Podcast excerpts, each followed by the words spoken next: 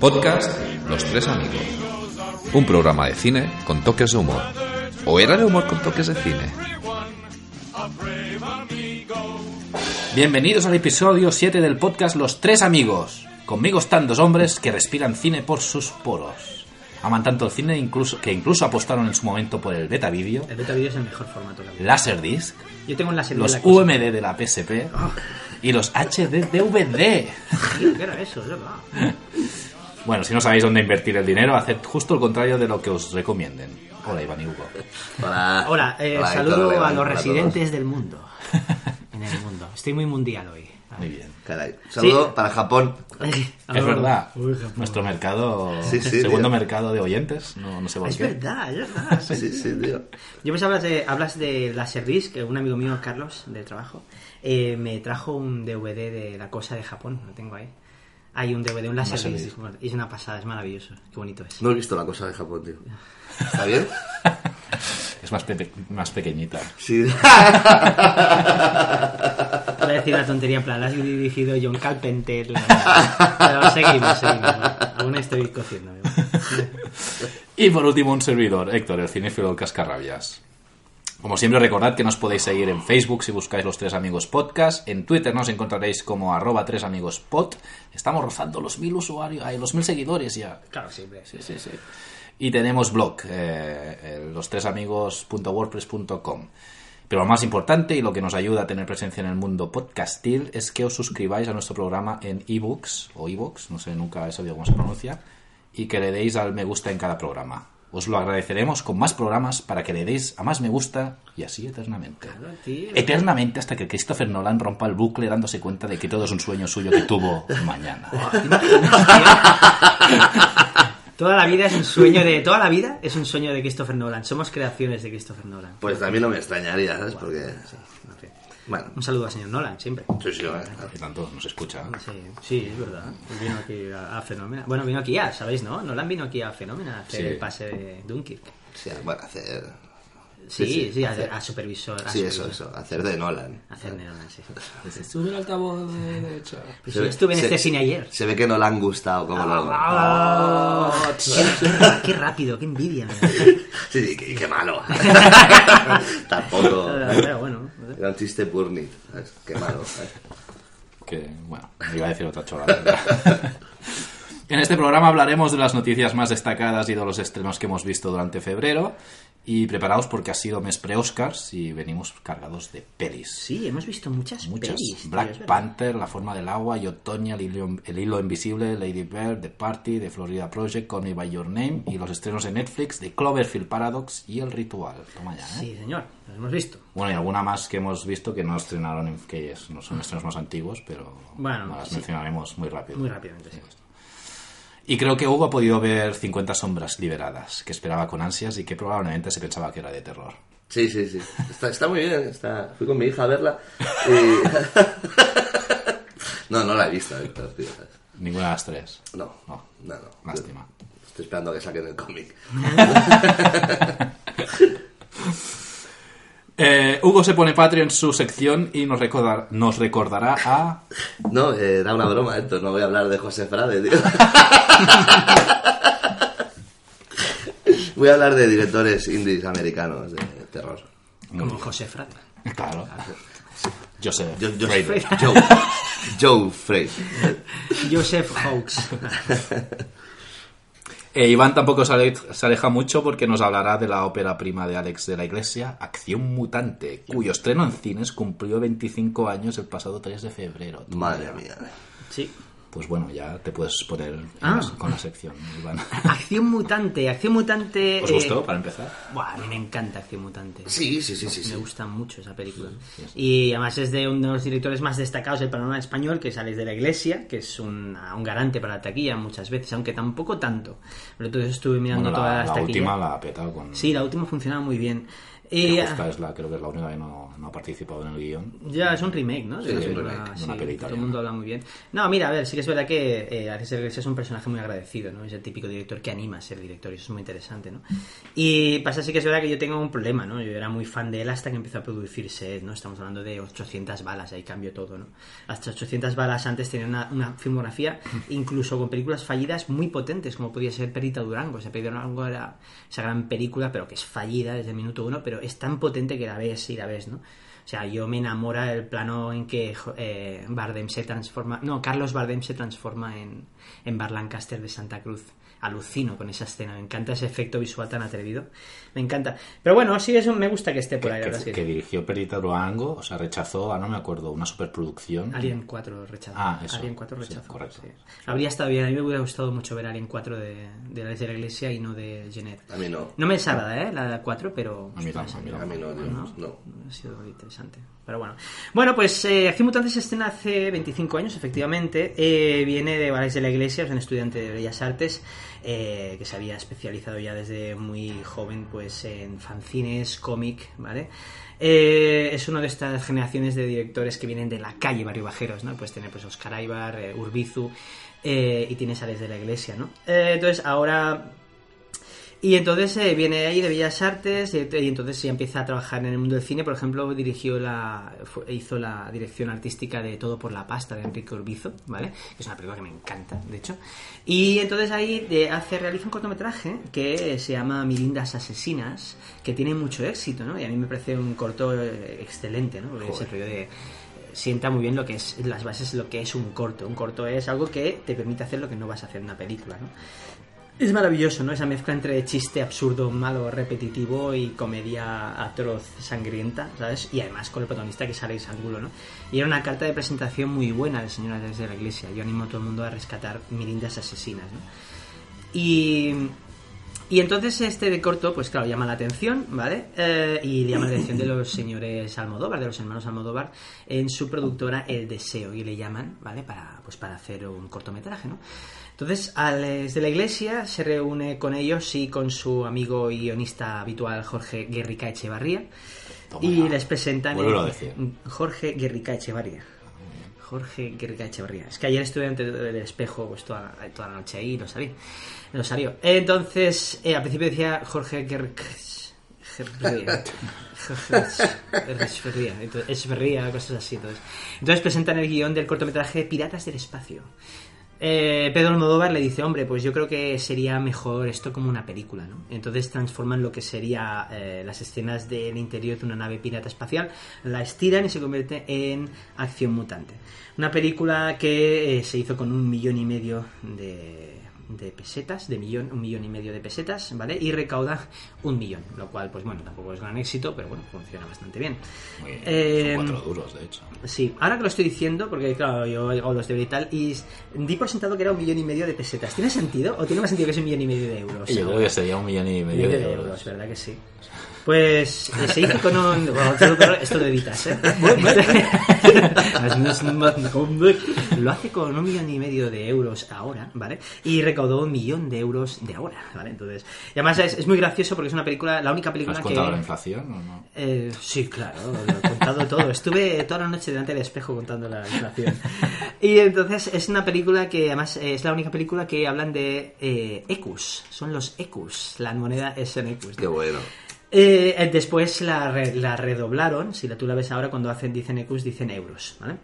Entonces, una película se puede tratar de una película de ciencia ficción, la primera película de ciencia ficción, una de las pocas películas de ciencia ficción de la historia del cine español, o- porque piensa que no se hacía una desde El Caballero del Dragón, aquella película con Klaus Kinski y Miguel Bosé. ¿vale? Una película que nos narra la acción situada en el 2012, ¿vale? en una realidad eh, con una desigualdad social brutal en la que el grupo terrorista Acción Mutante, eh, basado en formado por tullidos, recordemos una maravillosa letra de Defcon 2, Mensana Incorpore Tullido, me hace mucha gracia, que siembran el terror de masacrando a gente guapa y destrozando programas de aerobic de la tele. Entonces, este, este grupo espera la salida del líder, que es eh, Ramón Yarritu, que está interpretado por Antonio Resines, quien lleva bajo el brazo el plan maestro, que es mm, secuestrar a la hija de uno de los empresarios más eh, ricos del país. Este, esta huida se convierte pues en una trama de paranoias, traiciones y bueno, y, y asesinatos, ¿no? Muy interesante, ¿no? Es, se podría decir que es un western espacial, es una peli, es una mezcla perfecta entre efectivamente piratas y western espacial. Es, yo ya te digo, yo la volví a ver, es una película que, que me gustó mucho cuando la vi, yo la vi en el, bueno, un año más tarde estreno en el cine de Cambridge, al aire libre, tengo un grato recuerdo. Eh, y me acuerdo que me gustó, me gustó bastante, ¿no? Y la volví a ver hace poco. eh, y realmente me, lo que me sorprendió es lo bien que aguanta, ¿no? O sea, aguanta muy bien, es que aguante bien, es que sorprende lo bien ejecutada que está, lo bien ambientada que está. O sea, todo el mundo que está puesto, eh, está trabajando ahí, mete toda la carne en el asador. Tiene un reparto que es brutal, o sea, tenemos actores, tenemos Antonio Resines que ya empezaba a salir de ese personaje de la movida madrileña que siempre hacía, bueno, las comedias madrileñas. Y, y tenemos, por ejemplo, actores como Carra Lejalde. Estamos hablando de estos actores no eran famosos. Un Carra Lejalde que todo el mundo ahora lo conoce, espero, o lo reconozca por ocho apellidos vascos.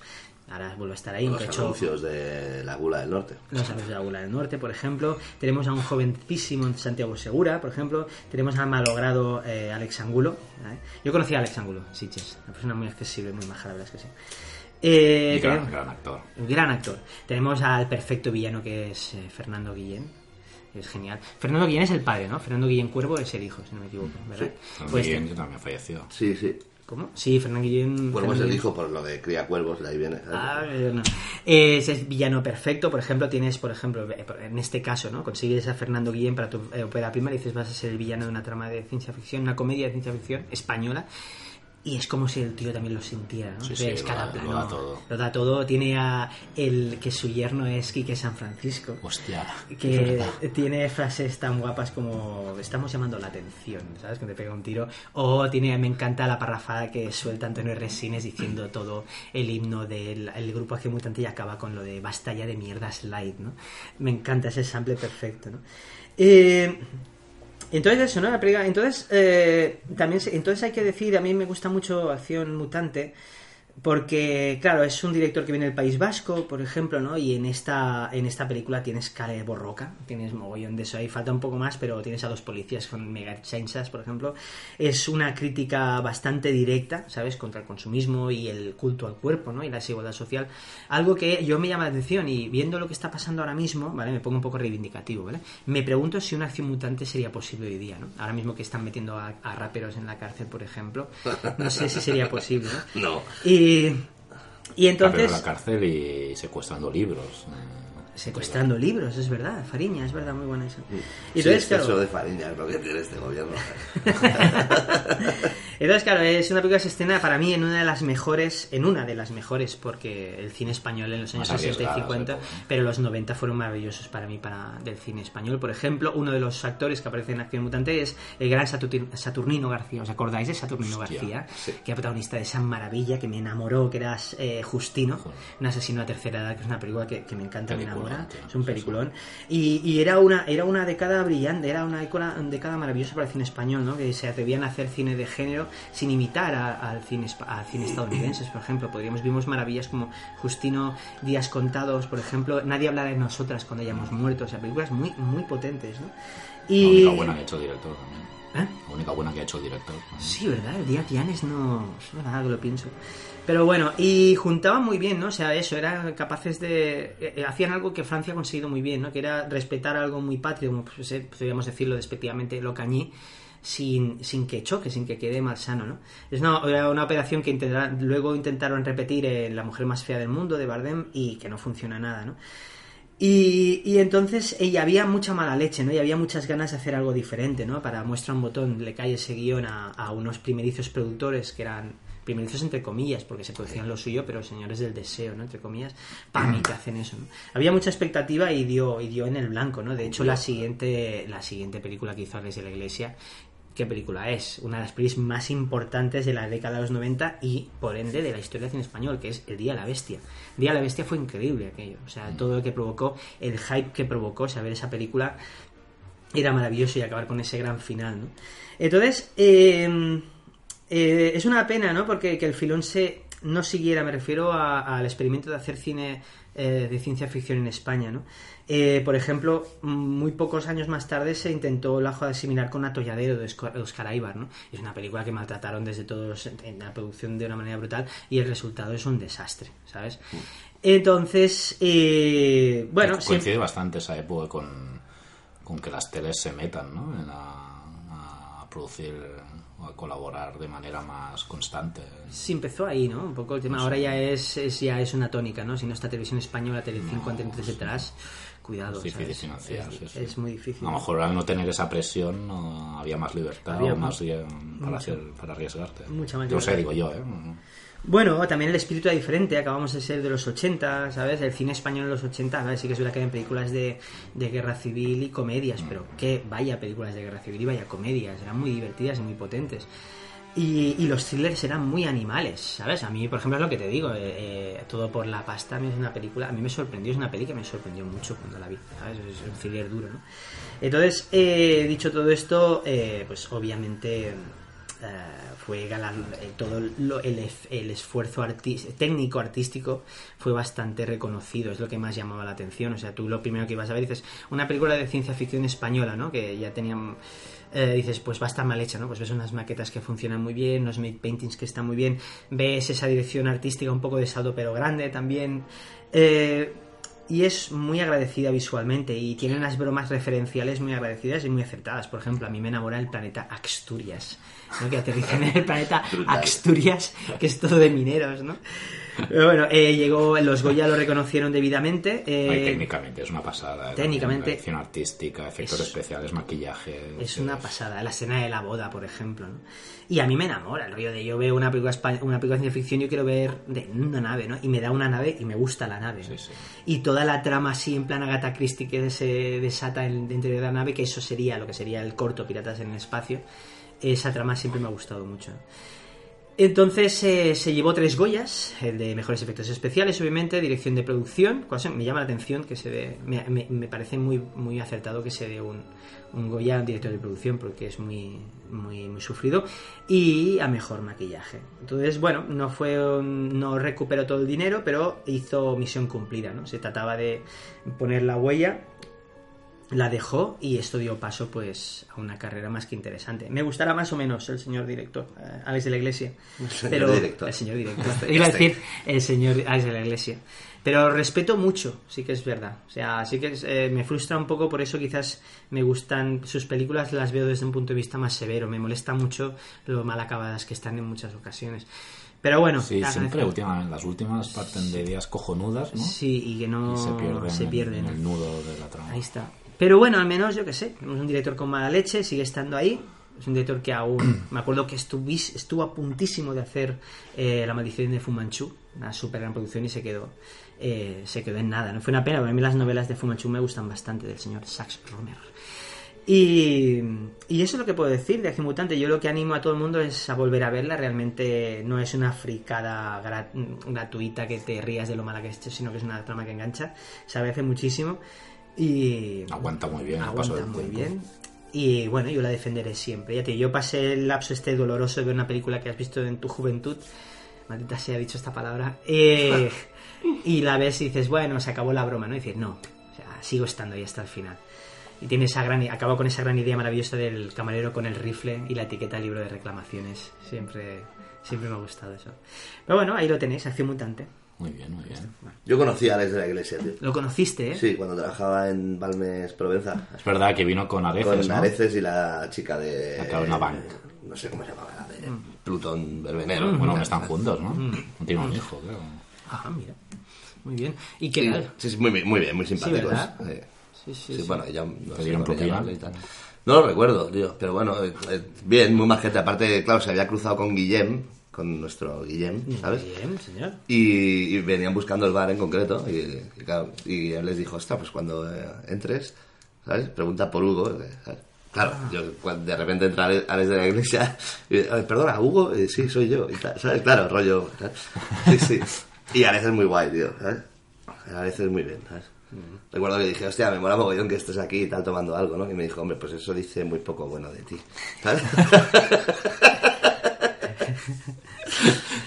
A veces, tío. Oye, antes que nada, ya que acabo mi gestión, tengo que decir eh, mi, ses- mi se- mi sección, perdón. Eh, fe de ratas, perdón, eh, fe de ratas. Eh, Es un cuando la- argentino, ¿no? Fede Ratas. Pues nada, que la semana pasada, bueno, la semana pasada, el mes pasado en el último podcast hablé de Non-Stop, de la película de Llame con Lecherra y, y Liam Neeson como sin control y es sin escalas. Y cuando hablé de John Carpenter, que dije su primer, el corto que fue a los Oscars está dirigido por él, él en realidad escribió el guion. Lo, lo dirigió otra persona con un nombre muy raro que me hace pensar que era un seudónimo de él. Pero bueno, Se llamaba Con Jarpenter. sí, creo que sí. No más me expliquen. Muy bien. Pues eso. Muy bien, perfecto. Bien visto. Bueno, estamos. Bueno, pues empezamos con las noticias del mes de febrero más destacadas de- en el mundo del celuloide. Y el primer día del mes de febrero nos enteramos de que Clint Eastwood volvería a ponerse delante de la cámara en el film The Mule. A sus 87 años, Eastwood se dirigirá a sí mismo, cosa que no hacía desde la genial Gran Torino, en esta especie de Barry Seal versión Inserso. Ah. Y es que en la peli el director de El Fuera de la Ley, que la ha vuelto a ver recientemente y es una pasada, Uf, quien no la haya visto, que, que vea ya este western. Maravilloso. Sí, sí. Pues Clint Eastwood interpretará a un veterano de la Segunda Guerra Mundial que se asocia con un cártel mexicano para entrar droga a Estados Unidos. Pinta bien a priori. Compro. Yo también. Yo compro, sí. Sí, sí. A ver, sí. Aparte, ahora ha estrenado la del tren a... No la habéis visto, ¿no? No, no la he Eh, visto, no la he bueno, visto. han dejado bastante mal. Sí, ¿no? Algo que también he leído. A ver si se centra en esta. y- Sí, es... bueno. Bueno, el día 4 se celebraron los premios Goya y... Ah, ¿Quién ¿Al- ganó? ¿Algún comentario? ¿Quién ganó? A la librería. Vale. Pues ya está. Es- ya lo has dicho todo, ¿no? Sí, sí. Isabel Cochet. No me he enterado mucho de este año. No, yo me fui a cenar, no sé, imagínate. Pero bueno. El mismo día 4 de febrero, durante la Super Bowl, Netflix creaba una genial campaña de marketing y publicidad con The Cloverfield Paradox. Anunciaron durante el descanso publicitario de mitad de partido que cuando acabara el evento de la Super Bowl, el film ya estaría disponible en la plataforma streaming. Toma ya, ¿eh? Esta campaña se saldó, según la agencia Nielsen, con casi 3 millones de personas viendo el film en sus primeros tres días, solo en Estados Unidos, y 5 millones en todo el mundo durante su primera semana de exhibición. Uno era yo. Y yo. Después la de- Yo solo te diré que sí, es una, ¿cómo lo has dicho aquí? Una, eh, una genial campaña de marketing. Esa película, Ya está. antes de verla, es una genial campaña de marketing. Después de verla, es, no sabíamos cómo salvar esto. Sí, sí, sí. Es así, ¿dónde estrenarlo? Si la estrenamos en cine, nos dan por todos lados. Bueno, después en, en los estrenos cuando hablemos de ella ya también explicaremos la historia. que no sé si la conocéis, pero es interesante. Ah, amigo. amigo. Seguid escuchando y sabréis la historia. Y llegamos a la noticia Star Wars del mes. El Hombre. pasado día 5 de febrero pudimos ver el teaser trailer de Han Solo. ¿Lo habéis visto? Sí. Sí. Y yo no veo trailers, mierda. ¿Y qué? ¿Qué os ha parecido? El trailer es una pasada. A mí Ah. la música me gusta mucho. Y no lo vi porque no daba dos duros por esta peli. no cuenta nada, ¿eh? No, No, no cuenta contento, nada, no cuenta nada. Y, y bueno, el trailer, como era cortito y tal, hoy me gusta bastante. La verdad es que sí, la música que utiliza me encanta. Y... Sale Woody Harrelson con una rata en la cabeza. Sí, es verdad, sale raro, es verdad, sí, sí.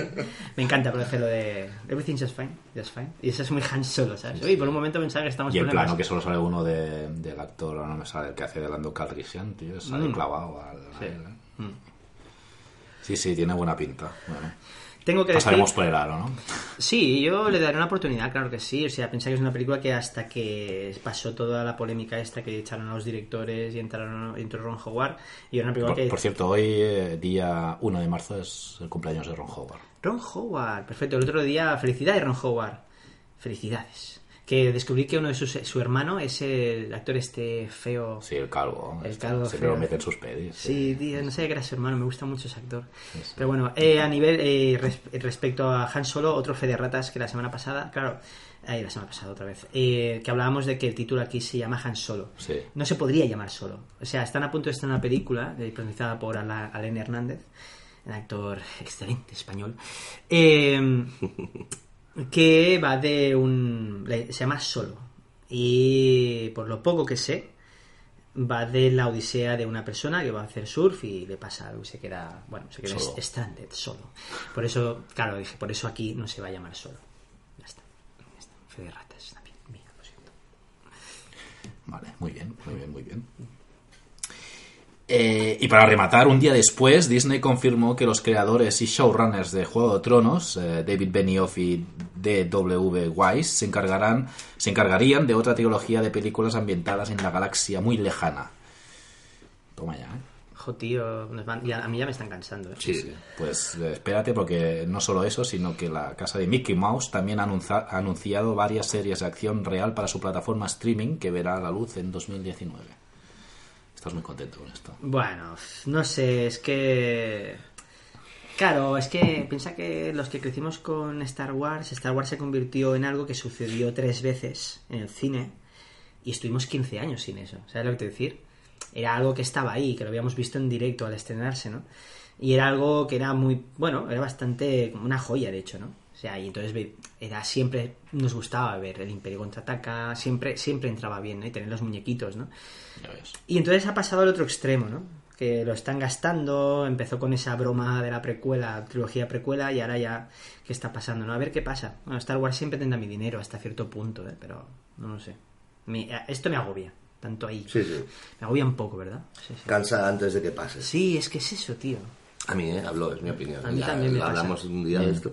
Sí, sí, a mí ¿Sabes? también me En pasa. privado, nunca sabréis qué dijimos. pero- Bueno, no abandonamos la saga de George Lucas porque aprovechando que Los Últimos Jedi saldrá a la venta en formato digital y Blu-ray el 6 y 18 de abril respectivamente, en Los Tres Amigos realizaremos un especial analizando y criticando todos los films de Star Wars. Toma ya, ¿eh? Caray, no lo sabía esto. ¿No lo sabías? Se pensaba que era una broma de borrachera y tal. ¿Qué va, tío? Ostras. Pues ya lo sabes. Mm. Y ya hemos empezado revisionando el Star Wars Holiday Special, la aventura de los Ewoks y la batalla de Endor. Peliculones, ¿eh? No, Perdona. eso es muy duro. Perdona, la de los Ewoks, tío, son lo que son, Héctor. No, sí, sí. TV, mu- TV movies de mierda. No, o sea, pues mira, Ge- Gerald's Game es una TV movie de mierda, ¿sabes? Claro, es que no. Y peor todavía, esa gran TV movie que se estrenó en cines, tío, ¿sabes? Arrival, ¿sabes? Claro, claro, o sea, no, no, no, empecemos, tío, ¿sabes? O sea, No habías pasado a Alien Covenant ya. pero da igual, otra, otra, otra basura, digo, o sea, no, o sea, no. La talla de los Ewoks, tío, y. No, es que no, tío, por ahí no. ¿Te gustan? Sí, Vale, vale, no. de hecho, el verano pasado las vi solo, ¿sabes? No, a ver, la tele se encuentra cosas muy buenas, tío. Con Alain Hernández solo. Sí. Hombre, pero en la televisión se encuentran muy buenas. Por ejemplo, a mí hay una serie que me gusta mucho que la, te- la quería recomendar hacía tiempo, que se llama Eastbound and Down, de- o de culo y cuesta abajo. Aquí se titula. Es una. me- Es un spin-off de Star Wars, claramente. Sí, sí, totalmente. Pero bueno, hablamos ahora de la tele y es verdad, a mí es una de las mejores cosas que me ha dado la tele. Eastbound and Down. Miradla, si podéis, no sé, mirarla así tal. a ver si- Me la apunto, tío, nunca se me la ella. Me encanta. Señor Kenny Powders, como siempre mi dinero. Bueno, pero del Star Wars Holiday Special, que tenías algo que- Yo la empecé a ver. empecé, es, es- No, es duro, es duro. Pero además ver ahí Han Solo con Y te meten planos de la peli ahí, de Sí. las naves volando. Pero ver a Han Solo y a Luke Skywalker y a Leia con grabados con esa televisión tan fea, ¿sabes? Sí. Con ese filtro 4:3, tan, ¿no? es tan feo ese filtro. Es duele, duele bastante. Y la familia de Chihuahua, tío, Bah, parece Dios. una sitcom eso, tío. Tío, por Dios. En fin. En fin, pues sí, eh, antes o durante el estreno de, de esta película de los últimos Jedi en Blu-ray haremos, colgaremos el especial donde nos donde nos eh, hostiaremos Bueno, básicamente nos cagaremos en las nuevas de George Lucas ¿sabes? y hablaremos muy bien de las otras, ¿sabes? Tampoco tiene mucho secreto. ¿sabes? Sí, sí. Y hablaremos del orden, que esto causa furor en internet, ¿eh? el orden que se tienen que ver las pelis. ¿En serio? Sí, sí, hay, hay teorías locas y forums para, para todo. ¿eh? Madre mía. Bueno, seguimos con las noticias. El 10 de febrero, Variety informó de que Joaquín Phoenix estaba en negociaciones para ser Joker en el nuevo film de Todd Phillips producido por Scorsese. Esto también lo están gastando, Madre mía. ¿verdad? Ese también lo están gastando, están gastándolo todo, tío. Bueno, hay que decir que en el reciente Festival de Berlín el propio Phoenix dijo que no tenía ni puta idea de esto. o sea que, pero bueno. Joder. Pero sí, sí. Y no, no es curioso que para una historia de origen, ¿no? Cuenten con un actor ya así veterano, ¿no? Con 40, tiene 45 años. Sí, que sí que es verdad. Ostras.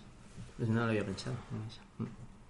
No, bueno, Jared Leto tiene 48, creo. O sea, lo que pasa es que parece que tenga 20, pero... Ya el Leto, tú Parece te que tenga- agachas, yo te la... Parece que tenga seis. es verdad. Bueno, ¿y qué? ¿Esta peli qué opináis? Bueno, a ver, ostras, una, una película sobre un personaje, o sea, yo me quejo de que lo están gastando, pero una película sobre un personaje como Joker, además con esta factura, ¿no? Top Phillips que nos dio, bueno, pues Resa con Las Vegas y Road Trip, entre otras. Y, la pues, de los... No me acuerdo, la War Dogs. una- Sí, es verdad, esta la quiero ver. Está muy... Ah, ¿no has visto? Me Está han muy muy bien. Y bueno, y Scorsese detrás, pues sí, la verdad es que sí, yo la iría a ver. Pues yo no. Efectivamente, la iría a ver. Te compras el cómic, ¿eh? Ya, pero bueno. Eh. La broma asesina, eh, Por ejemplo. ¿eh? Ah, qué bueno es ese cómic. buenísimo. Dios. Sí, sí. No, yo no sé si al final lo hará Joaquín Phoenix, pero siendo Todd Phillips, no me extrañaría que al final acabáramos viendo a Bradley Cooper de Bradley Joker. Cooper. Esa no estaría mal. Yo, sí, no estaría mal. No, o al Galifanakis, tío. Se llama Galifanakis. Con la barba verde ahí, ¿sabes? sí, tío. Tres días después nos enteramos que Michael Fassbender, David Hasselhoff y Arnold Schwarzenegger protagonizarían la adaptación del corto de culto Kung Fury. Bueno, Fassbender debería cambiar de agente, yo creo. A ver qué sale de aquí. Bueno, a mí me gusta mucho ese corto, me lo pasé muy Y el bien. videoclip es una pasada. El videoclip es la pasada y... Y la canción es buena, ¿eh? Es un temazo. Sí, sí. Y el próximo podcast la ponemos, o, la- o si quieres la pones, ponla ya, yo qué sé, no sé, es verdad. Yo quiero oír esa canción, me encanta ese temazo, sí, sí. Bueno, y llegamos a la noticia de acoso sexual del mes. y es que Jeffrey Tambor ha sido despedido de la serie Transparent, por la que ganó dos semis a mejor actor de comedia, eh, tal y como Amazon anunció el pasado día 15 de febrero. El actor fue acusado de tocar y no comportarse adecuadamente con su asistente personal y la actriz invitada en varios episodios, Trace Lissette. Tambor afirma que las acusaciones son falsas, pero a la vez pide perdón por si se comportó erróneamente con alguien del equipo de la serie. Ah, me gusta el Jeffrey Tambor, tío, madre de Dios. Hombre, la O sea que- mala leche que tiene ya. Ya, pero ostras, así que también es que va, va a conseguir que le saquen de Arrested Development, que están rodando la quinta, que es mi serie favorita de Tambor y pumba, tío. Caray, Estás ahí. Estás on fire, eh. Pam, pam, pam, pam. Muy bien. Pues bueno, mira, la haces, la pagas, tío. Tal Sí, cual. no, está La haces, la pagas, chaval. Esto Sí, no sí. prescribe. No, no. Es que esto no Es prescribe. curioso que, que esto haya pasado en una serie donde él hace de, Sí, de trans, ¿no? Sí, Eh, es verdad, que tío. Curiosamente, ¿no? tío. Eh, Así que tiene mala leche, no sabía que era famoso porque tenía mala Sí, leche. este, hay historias varias de, de, ser- de liarla, eh, de, de- ser, Tambor, de ser frío con la gente. y- Qué Son- guay. Qué buenos son estos actores. tío. Si algún día tengo dinero para hacer una peli, contrataré a, al Patrick y a, a- ¿no? y a Jeffrey Tambor, tío. Los padres juntos ahí. Una buddy movie, tío. Haciendo de mormones o algo así. Patrick. Jason Patrick. Ah, vale, Jason Patrick. Jason Patrick, tío. Hostia, Jason Patrick sí también tiene fama de Jo, ser... por eso, sí, ¿sabes? sí, sí. Y Ed Harris de padre, ¿no? Sí, sí. No, yo creo que Harris es normal al lado de esta gente. Sí, ¿verdad? No sé. Yo creo que Harris es igual y fu- dentro y fuera del plano, ¿sabes? O sea, lo ves en las entrevistas y dices, ah, bueno, es él. Sí, sí. Eh, en fin, como ya sabréis, el 16 de febrero se estrenó Black Panther y arrasó 202 millones de dólares recaudados en su fin de semana de estreno en Estados Unidos. Toma ya, ¿eh? ¿Qué pasa con Black Panther? ¿Tú lo has visto? Sí, sí, sí. Porque Después están, hablaremos de están ella, sí, llegando cosas increíbles. He leído alguna crítica que dice que es la peli que deberán, deberán, deberán poner en todas las escuelas, por ejemplo. No, no, no, o sea, está llegando una de cosas... Bueno, en todas las escuelas de África, ¿no? No, eh, que pero- tengan tele. Bueno, claro, suponiendo que tengan tele No. y DVD. No, pero sí que es con verdad el. Flexin ahí. Pero bueno, eh, no lo sé, a mí no me acaba de llamar mucho, pero yo ya te digo, yo a mí en Civil War, que ya lo entré, a mí no me acaba de gustar este actor, ¿sabes? Sé que el villano de la película es eh, Michael B. Jordan. Michael B. Jordan, que me encantó en Creed y me gusta mucho ese actor, ¿no?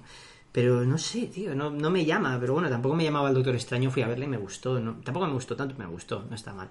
Pero bueno, a ver qué tal. no. Muy bien, sí, el segundo fin de semana ha recaudado 120 millones, o sea, está arrasando. Y las autoridades americanas deben estar contentas porque no durante ese fin de semana no hay crimen en las calles. Tú sabes que. Tú sabes. Tú sabes. Tú sabes. Sabes que Yo no digo nada, las estadísticas hablan por sí hecho, han solas. abierto 10 10 cines más en Detroit. Este, este podcast es una quimera, nos lo van a quitarlo, ¿sabes? ¿no? Esto, De hecho, me consta que ha habido policías y han ido a poner el candado en la puerta ya, y así, ya. Venga. Es broma, es broma. es broma. Era fácil, hombre, hacerlo. ¿Qué opina, ¿Qué opina Trump de Muy todo esto? Seguro que nos sigue, hombre, con estos comentarios. bueno, seguimos, con el, seguimos, seguimos el programa con el tema musical elegido por Iván. ¿Qué, nos, qué nos traéis hoy? Vale, pues ya que antes os he hablado de Acción Mutante eh, y he hablado de Defcon 2, pues Hizo traigo- toda la banda sonora, ¿no? Creo. Creo que es. O no, creo que la banda sonora de Roque Baños. Roque Baños es el gran compositor que empezó. No me extrañaría, la hizo seguro la de Día de la Bestia. Pero no me había, había muchas canciones de Defcon 2. En... Había, no, o sea, habían canciones, pero creo que la banda sonora, esto ya lo miraré, lo miraré, pero no me extrañaría que fuera Roque Baños. Que Roque Baños Sí, ha, sí. ha llegado a hacer, está, bueno, es, eh, hizo banda sonora. ¿Has dicho estaba bueno? No, no. Ostras, Iván, tío. Ya no, ya no. Ha pasado el tiempo para todos. Lo veo por el gimnasio. ¿eh?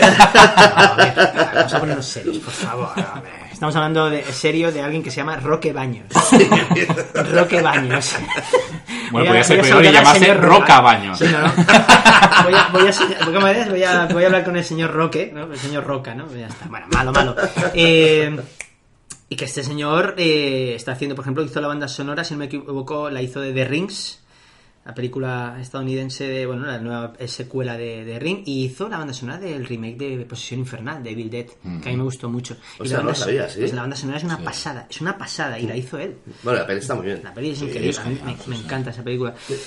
Y entonces, eh, bueno, pues como hablamos antes, eh, una de las grandes personalidades que se unió a esta aventura fue Defcon 2, el grupo, que hizo este temazo que es Acción Mutante, que tiene una letra que me encanta, como decía antes, decía, dice estas maravillas de eh, Mensana Incorpore tu ido.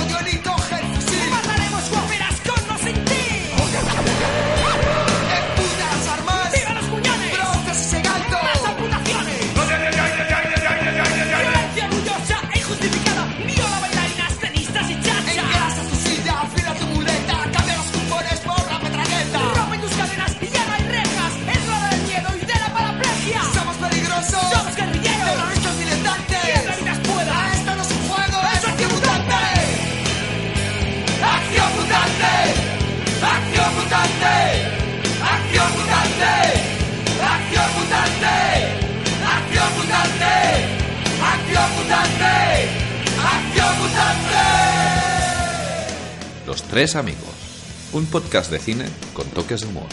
¿O era de humor con toques de cine? ¿Y tú qué cojones miras, gilipollas? El mes de febrero hemos tenido muchos estrenos de Oscar, pero sin duda... oh.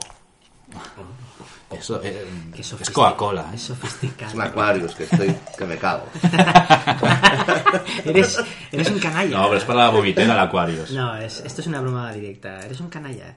Una vez tuve una gripe intestinal brutal y estuve todo el domingo comiendo manzanas ácidas y bebiendo acuarios y viendo westerns, chaval. Así es. sí, señor. No podía imaginarme nada mejor. Joder, sí. Pues sí, recuerdo muy bien ese... Las pasé putas, pero lo recuerdo bien. Perfecto.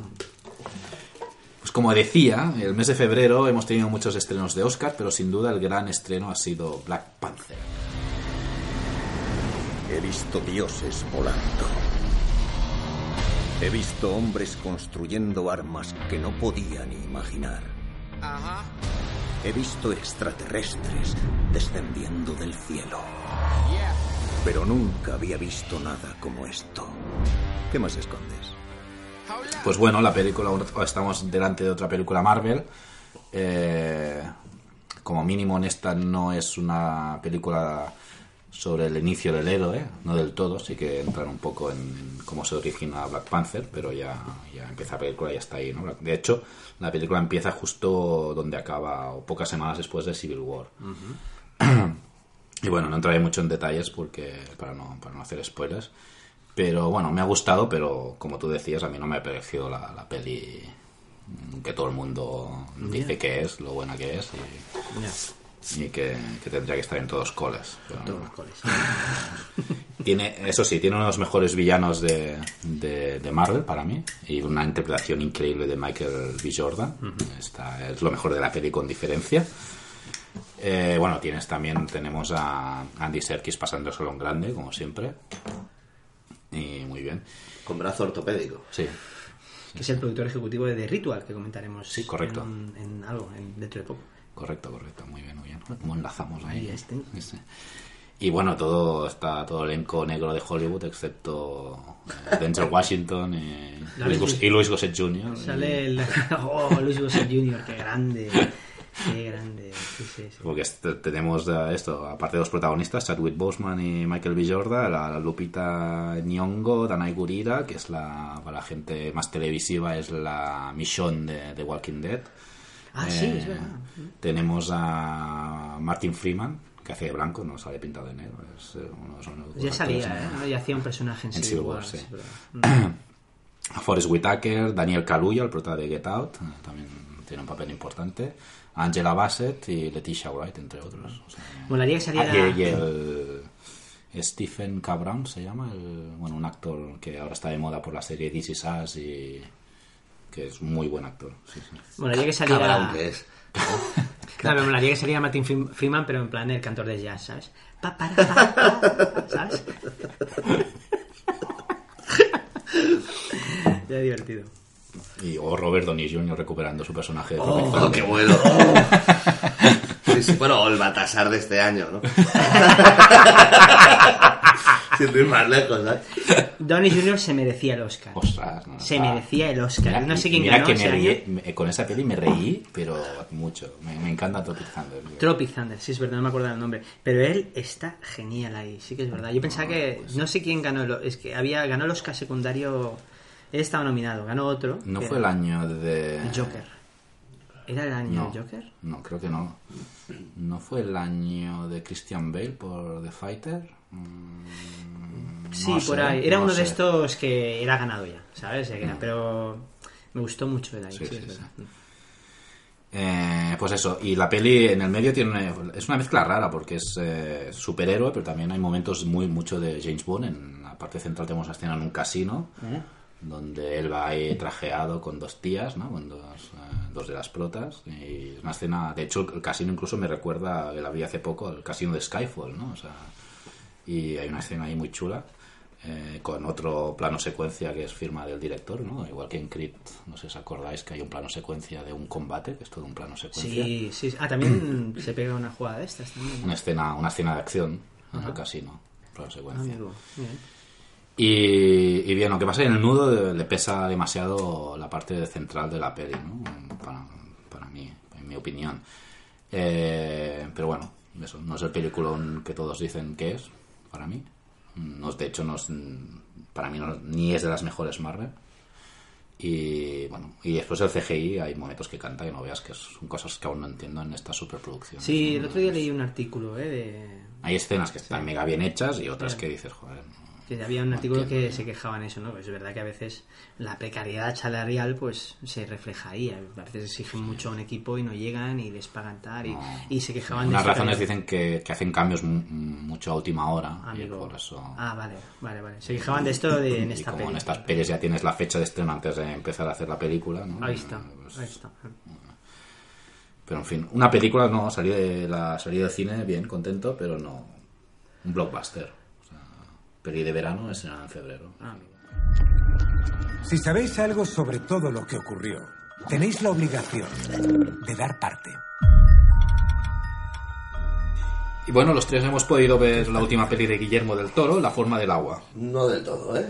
No del Toro, no del Toro. Guillermo no del todo. A ver, Toro, te ha hecho una broma, Hugo. Sí, sí.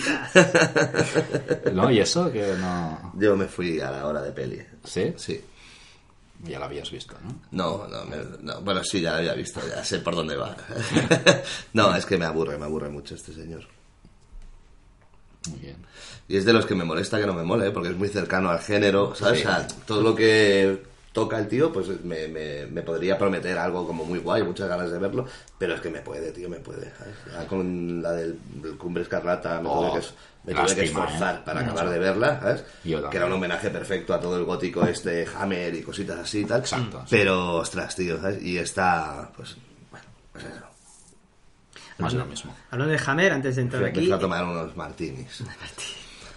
pues hablando de Hammer, eh, le contaba a Hugo el otro día, es verdad, inciso, vi Captain Clegg, es Night Creatures. Es una peli Hammer de los años 60 y tal, con Peter Cushing, y la recomiendo fervientemente. Ah, no la he visto. Está muy bien. Y con Yvonne Romain. Yvonne Romain, por Dios, qué guapa era, madre mía.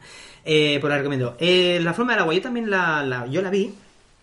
Bueno, es una película del toro, ¿no? Es el rollo de que el tío mima muy bien el género, te hace una cosa, algo que la factura es impoluta. Eh, no o sea, ama el género de terror y eso, eso nos encanta, ¿no? Pero la peli tiene un toque previsible que me molesta, ¿no? Es lo que le pasa a todas las pelis del, del toro, ¿no? Que dices, es que ya sé cómo va a acabar. Eh, sí que es verdad que y me molestó mucho ese, o sea, la hace tan tan entrañable la película hasta el extremo que peca un poco de amelismo, como llamaría, ¿no? Sí que es verdad que subjetivamente sabes que Amelie no me gusta, pero aquí va demasiado. Por ejemplo, la banda sonora de Alexander Desplat, Alexander, que es un compositor genial.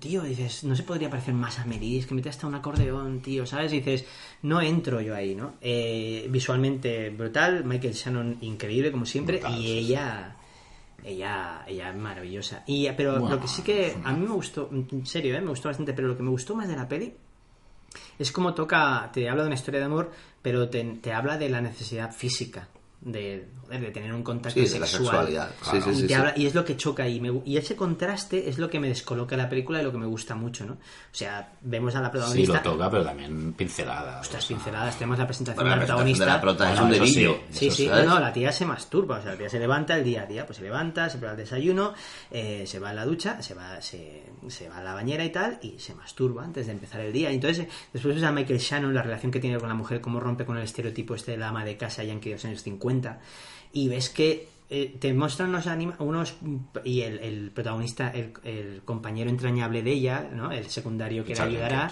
Richard Jenkins, ostras, eh, tiene una necesidad de, de echar un polvo brutal, ¿no? Está mega enamorado, es el bueno, ya jubilado que no va a mojar nunca más, Puret. Y homosexual además, ¿sabes? En los años 50. Entonces, la peli tiene una carga erótica que me gustó mucho. Lo que me molestó es el toque previsible, que parece que meta, ponga ron en unas cosas, pero la historia no se toca, ¿no? Y yo soy el primero que yo veo una peli de trama clásica y me gusta, ¿no? Pero si la apuesta visual es tan fuerte, ostras, me gustaría, me gustaría un girillo más o algo más. Pero bueno, tenemos a Michael Shannon, que es, es genial. Haciendo de Michael Shannon. Michael Shannon, haciendo de Michael Shannon. Pero bueno, está ahí. Eh, me- no creo que ganara los Oscar. Me gustaría que ganara tres anuncios en las afueras, pero que la vi y me pareció excelente. Ya lo he dicho. Y eso es mi, lo que he pensado. Realmente me dio... Bien, sí, pues bueno, no habrá mucha trifulca porque yo opino mucho. O sea, técnicamente la peli es, es cojonuda, vaya. Para mí Richard Jenkins es lo mejor de la peli, está magnánime. ¿eh? Es- Este tío es, bueno, como Rajoy. siempre, ¿no? Pero Hace Mariano Rajoy, sí, tío. que dices tú, sí, Es, sí, es sí, sí. espectacular, tío. Total, sí, sí. No, no, y supernatural, bueno, increíble el tío. Yeah. Y bueno, y Shannon es un villano un acojonante y, Sí. y muy interesante en la peli, Muy aparte. interesante, sí, sí. mucho. sí. Y aparte el tema de los dedos me encanta, ¿no? No entraremos en detalles. ¿no? Sí, es verdad. Es que tiene esas cosas, tío. ¿Por qué, ¿Por qué no la complicas más, Guillermo? Complícala más, tío. Los dedos, los que se hace ella, dices. Tú no llegaste ahí. Sí, sí que llegué, sí. Ah, amigo. Sí, sí. Pues es verdad, decir, ostras, además vienes de Mimic, tío. Vienes de Blade 2, ¿no? Que tú has, tío, has sido muy hardcore, tío. Sí, sí. ¿Sabes qué pasa, no? Pero bueno, Sí. no, no, no, bueno. Sí, para mí lo peor, bueno, el, es una peli del toro para lo malo lo bueno, ¿no? Bueno, lo bueno, Y sí, sí. En el nudo para mí ya se pierde un poco, lo que tú dices, ya ves para hacia dónde va a ir y efectivamente no, no te sorprende. ¿no? Y el clímax bicho- muy rápido. El bicho es muy feo. Ah, el bicho es muy... A mí me gusta. Hombre, coño, es un hombre anfibio que esperabas, tío. No, es un, ¿no? no es un diseño bueno, de cómic, no es un diseño de Claro, cómic. es- claro. claro, claro, es feo, coño, es un hombre anfibio, ¿cómo no sabes que va a ser feo, verdad? Sí, pero hombre, la criatura de la Laguna Negra y tal, pues tenía mucha más gracia. Pero eso es un diseño más de cómic, es el rollo de película y aquí lo Sí. hacen más cercano, más real, aunque la estética no es muy realista no, tampoco. o sea, más real no, no, es más real, Iván. De hecho, está plantando eh, unos años 50, 60, 50, ¿no? Sí, Son sí, sí, Como muy de fábula. Sí, muy de fábula. No, por eso digo que, que sí que es verdad que la estética es muy de cómic. Y, eh, y yo lo que estoy viendo me es otro personaje de, de Hellboy. Hellboy. ¿Sabes? Estoy viendo No, un si es que anfibio de son Hellboy. iguales casi. Por eso Ape, te ¿no? digo. Ape ¿sabes? se llamaba, ¿no? Ape. Sí. Por eso te digo, ¿no? No me... Es el mismo actor que, que está dentro del traje, el Doug Jones. Doug Jones. Sí, a ver si va a ser así. Yo tengo anécdota de Doug Jones. Yo conocía, eh, trabajé con Alex Torrecillas, que es un técnico de efectos de maquillaje excelente, ¿vale? Que hizo el maquillaje del cortometraje de Guillem Puig de Ultimatum, Ultimátum, que sí, con sí. él y tal. Y me explicó, él estuvo trabajando con DDT en el laberinto del fauno, ¿no? Y se ve que el actor Doug Jones tuvo una deshidratación. Entonces vino el médico. ¿Vale? El médico llegó, si el actor está... Lo que no le explicaron es que, claro, eh, la gente tiene que saber, si no lo sabe, es que cuando vemos al monstruo del laberinto del fauno, ¿no? que tiene los ojos en las palmas, este es Dow Jones, que es el actor que hace de anfibio en la forma, el, el peso del agua. Pues este maquillaje... la forma del La agua. forma del agua, disculpad.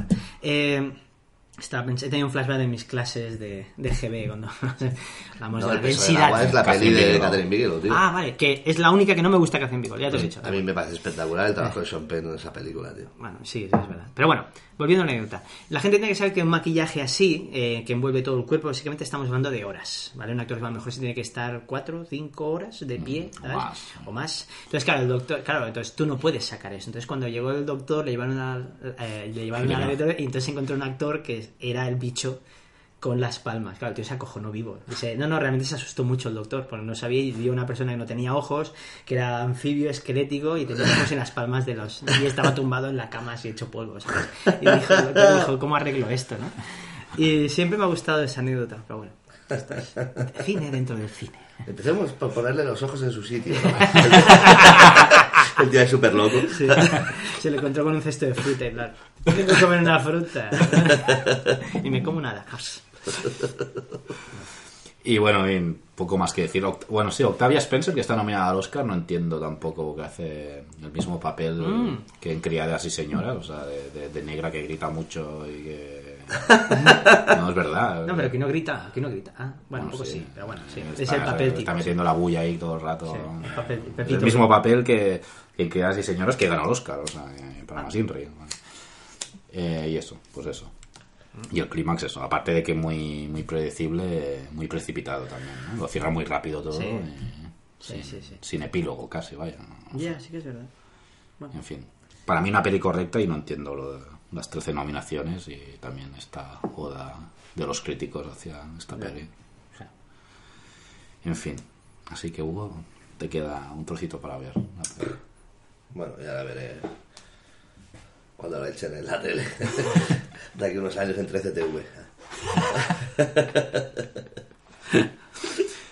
En febrero también tuvimos dosis de terror con El Ritual, un estreno Netflix, y los tres la hemos visto. Sí. No fue culpa tuya, colega. ¿Sabes lo que hay en los senderos de Inglaterra? Paps. Si vamos por aquí, hacia el suroeste, andaremos la mitad. ¿Atravesando el bosque? A ver, ¿quién Bueno, empieza? no sé, ¿quién empieza? ¿Quién empieza? ¿Quién empieza? Vale, vale, empiezo yo. Pues- bueno, yo tenía muchas ganas de verla por de dónde viene este director, que por eso después hablaré. ¿Has visto The Signal tú? Sí, soy súper fan. Yo de también. Signal, Yo la. Sitges, sí, sí. Sí, y de hecho es de lo que voy a hablar después, ¿sabes? De toda esta gentecilla que en su momento despegó. Y Como tenía- José Frade, ¿eh? Como José Frade, sí, sí. y tenía muchas ganas de verla y reconozco que tiene uno de los mejores inicios, ¿sabes? De- de- cine de terror, tío. ¿sabes? estamos de acuerdo. Sin, sin ser eh, una composición de terror, lo que te está contando al principio de la película. No, o sea, no. tiene un inicio espectacular, tío. De horror más que de terror. casi. Sí, sí, sí, sí, por eso. Y, y, y, hostia, tiene una fuerza visual porque eso sí que lo tiene, ¿sabes?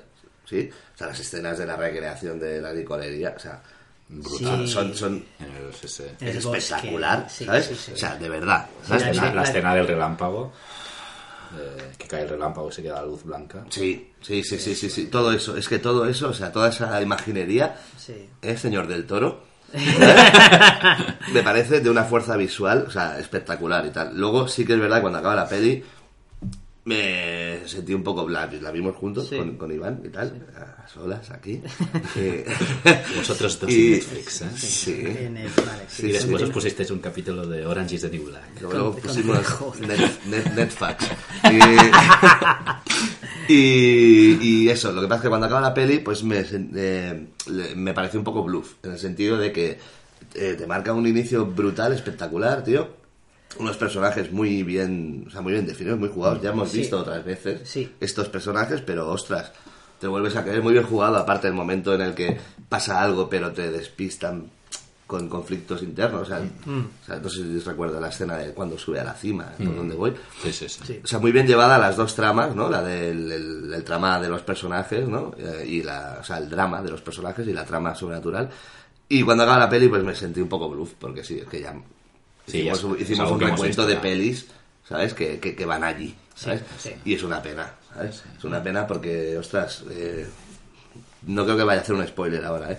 Pero para cuando una peli en la que un monstruo persigue a unas personas y se acaba la puta peli, ¿sabes? Me refiero, porque hay que rizar siempre estas cosas, siempre hay, ¿sabes? O sea, pa- es suficiente, es una peli de horror, tío, de terror, Sí, ¿sabes? sí, sí, o sea, ya, ya, no sé, ya es curioso que haya un monstruo en tal sitio que te va a matar, ¿sabes? Porque le quieres dar más, no sé, no, no lo sé. Bueno, aquí tengo que decir algo, ¿eh? Pero bueno, continúa. tú. Pero acuerda, acuérdate de Depredador, Vale, pero es ¿sabes? O sea, son, la, vi la semana pasada, la, contra- la versión ¿sabes? remasterizada, y es increíble, O ¿sabes? sea, o sea, no hace falta explicar nada más, tío. Y lo que. O sea, claro, aquí se alimenta el monstruo porque son alienígenas y cositas y tal. Pero ya está, la peli de que va. O sea, es un survival, punto. ¿Sabes? Es lo que yo esperaba de Ritual, ¿sabes? Que fuera simplemente un survival horror. Pero bueno, que no es mala peli, ¿eh? O sea, el rato que la estuvimos viendo está. Sí, o sea, sí, yo sí. lo disfruté, ¿eh? Es que visualmente me pareció muy. No, visualmente es muy muy, potente, poderoso. tío, ¿eh? No, estoy bastante de acuerdo. A mí, a lo mejor me gustó un pelín más. Bueno, el director, como tú has dicho, en The Signal me, me gustó mucho. Y, y el clímax también me gustó mucho. sobre todo porque es un homenaje a varias cintas de terror británicas de los años 70, ¿no? No, diré cuáles porque si no ya sería un, creo, un spoiler, ¿no? Claro, Pero- El- pero. El Imperio contraataca, los vingueros. ¿eh? No, no, pero la, la inglesa, de Bingers. Y, y no, sí que es verdad que al en medio de la peli también le pesa un poco, ¿no? Le cuesta un poco arrancar. Ah, yo no tuve problema eh, con eso, eh. yo lo tengo con el tercer acto solo. Eh, Sí, también. Ah, ¿En sí. serio? Sí, sí. Segundo acto me, me lo comí, me parece muy. ¿sabes? Sí. Yo solo es el Ah, no, tercer pues a acto. mí el tercer acto ya me esperaba lo que me enseñaron, no es lo que tú dices, ya no lo hemos visto, pero me dejé llevar y me gustó, ¿no? Sobre todo la cierta escena, entrar en detalles, ¿no? Pero sí, eh, no, no, me, me parece una peli de terror correcta, sí. Sí, no, eso sí, lo es, lo es. Sí, es muy correcto. El único problema es es- esto, que ya existe todo lo que está contando. Sí, sí. Y, y, y estás viendo una peli con mucho carácter, con mucha personalidad, Sí. y de repente acaba siendo lo No, que y ya después hemos los visto. apuntes, eh, ¿Sabes? ciertos apuntes, ¿no? Desde, bueno, el diseño del, del, del monstruo, la criatura, sí, la sí, sí, criatura, y- y- no sé, me gustó mucho. ¿no? Sí, sí. No, pues eso, una peli correcta. Yo tengo que decir que sí que es verdad que al llegar a ese tercer acto me agoté, porque ya había visto esa peli. De alguna manera ya la había visto. Pero tiene una jugada de guion que me encanta, que es que, claro, la peli, como dice Hugo, empieza con una escena de, de horror brutal. Sí, sí, es que... Es una escena de horror. Y, y claro, eso es el, es el trauma del protagonista, ¿no? Ya te presenta al protagonista así, ¿no? Dices, presenta presenta a un protagonista que dices, ¿cómo puedes avanzar después de eso, ¿no? Y, y ese trauma hace que estés todo el rato con ese personaje de una manera brutal. Es como te, es un trauma tan brutal que es como si lo hubieras vivido tú. O sea, estás viendo la película y dices, ¿qué habría hecho yo? ¿Sabes? Bueno, claro, es que la peli te hace un zasca que, que, que tú por qué no estás con ellos, pero si no tendrías el mismo trauma que el protagonista. Sí, sí, ¿no? sí, estás ahí. Es eso, ¿sabes? Por eso es súper... O sea, Sí. lo que dices tú, lo arrastras durante toda la peli. toda la película sí, sí. y lo que me gusta es que eso se transforma en un premio y eso me encantó Des- Sí. dándole vueltas es, es No, muy no, a bonito mí también me gusta ¿sabes? eso. y entonces claro ahí empecé a preguntarme y tal y dije ostras para llegar a esa conclusión para poder interpretar eso entender eso eh, claro mejor era necesario ese tercer acto que nos molesta tanto si no, no lo habría entendido. ¿Sabes? Es decir, y es una pena. La- eh, quizás no lo sea. Mejor, a lo mejor es un problema de forma, ¿no? A lo mejor llegar a ese tercer acto y subir más el volumen, ¿no? O sea, que realmente dices, bueno, ya estoy viendo lo que he visto, pero ostras, tío. Es como si yo vuelvo a ver, si yo vuelvo a ver una buena secuela de La Matanza de Texas, lo paso mal igual. Sí. O sea, yo vi La Matanza de Texas 3D, que es una peli floja, pero a la vez es un divertimento, es un guilty pleasure, y lo ¿Sí? pasé muy mal. La de la de Es- Dario. Sí, es súper divertida esa película, en serio te lo digo, y muy entretenida. Pero tiene, uno- tiene un detalle, tiene un, un fallo de base brutal, pero ya lo hablaremos en otro día. Pero eh, pongo ese ejemplo, ¿no? No puede haber una película más trillada que una trama, La Matanza de Texas, ¿sabes a lo que saber, no? Y es, ahí me pregunté esas cosas. Pero bueno, sí que es verdad, bueno, disfruté, bueno, me gusta ver películas que después me hagan pensar y esta película me lo hizo, me hizo Sí, no, pensar. no, yo lo que te Sí, digo, yo, yo la disfruté mucho, ¿eh? Sí, o sea, sí, que sí, acabó sí. la sea, yo la disfruté. El único problema era eso, que, Sí. ostras, me esperaba que tuviera Sí, no, es nada ese nuevo, punto ¿no? diferente Mm. que lleva toda la peli, ¿sabes? O sea, la primera noche en la cabaña, el que podía haber sido Pues un Blair. Witch, ¿sabes? Y, y no, y se convierte en, sí, ya lo he visto, pero no, pero es de ritual, joder, ¿sabes? No es la bruja Sí. de Blair, Ahí está. ¿sabes? Eh, todo esto, ¿sabes? Y me fal- eso es lo que me faltó en el tercer acto. Pues me lo estás dando durante una hora. Sí, sí. Pues claro, cuando me lo quitas, pues... ¿sabes? Muy bien, muy ¿De bien. ritual? Sí, sí. Pues bueno. Pero Bueno, la recomendamos. en general. Recomendable. Sí, sí, sí, sí, sí. Recomendar esta y no la mierda de The Butch. Una peli, una peli ambientada que sale una actriz que sale en Juego de Tronos, que no sé, porque no ve Juego de Ah, Tronos. la del bosque de los El bosque esta, ese. sí. M. Hostia, ¿la viste esta? Sí, la valor. vi. Ah, sí, yo también la vi. Y empieza muy bien. Empieza muy bien, pero... Pero es que empieza muy bien también, tiene, o sea, los personajes son súper, o sea, Sí. te vas con ellos, tío, o sea, empieza la peli, es muy fácil en pelis de terror hacer estereotipos Sí. que ya conocemos y ya está y tal, ¿no? Y empieza con dos personajes, tío, que, y aparte juega lo de que si el tío, ¿sabes? Esto lo podría haber explotado, por Sí. ejemplo, es personaje femenino, personaje masculino y tal, y hay un momento de sospecha que la tía cree que el personaje, ella va a buscar a su hermana y cree que el personaje masculino... hermana gemela, ¿no? Sí, Mm. sí. Cree que el, el tipo la conoció, ¿sabes? Y podrían haber jugado con eso. Mm. no sé, yo estoy muy cansado ya de estas de, de este terror que transcurre dentro de la mente. De los personajes, tío. ¿sabes? Como este podcast. Pero la mente Vale, de pero Christopher esto- Nolan. claro. esto solo es de Nolan. ¿Qué suena? Es mi sueño, ¿no? ¿Qué? Pit, quita esa peonza. ¡Pam! Y se acaba el podcast. Mi, tot- mi tótem es esta cerveza. Oh, brillante, brillante. Me ha encantado. Eh, bueno, seguimos con los estrenos con Yo, Toña o Goodfellas on Ice. Toña, perfecto. Eh, vale, hablo ¿Te ha yo. gustado, Iván? Me ha gustado mucho. Toña, Yo yo, Toña me ha gustado muchísimo. mucho. Eh, sí que es verdad que. Yo, Toña, tú Tarzán. eh, Por favor, yo, Toña, tu verana. ¿Eh? Olo, Vale, para, para, para, nos estamos viendo. Es demasiado Inception. Eh, Saca de una furgoneta.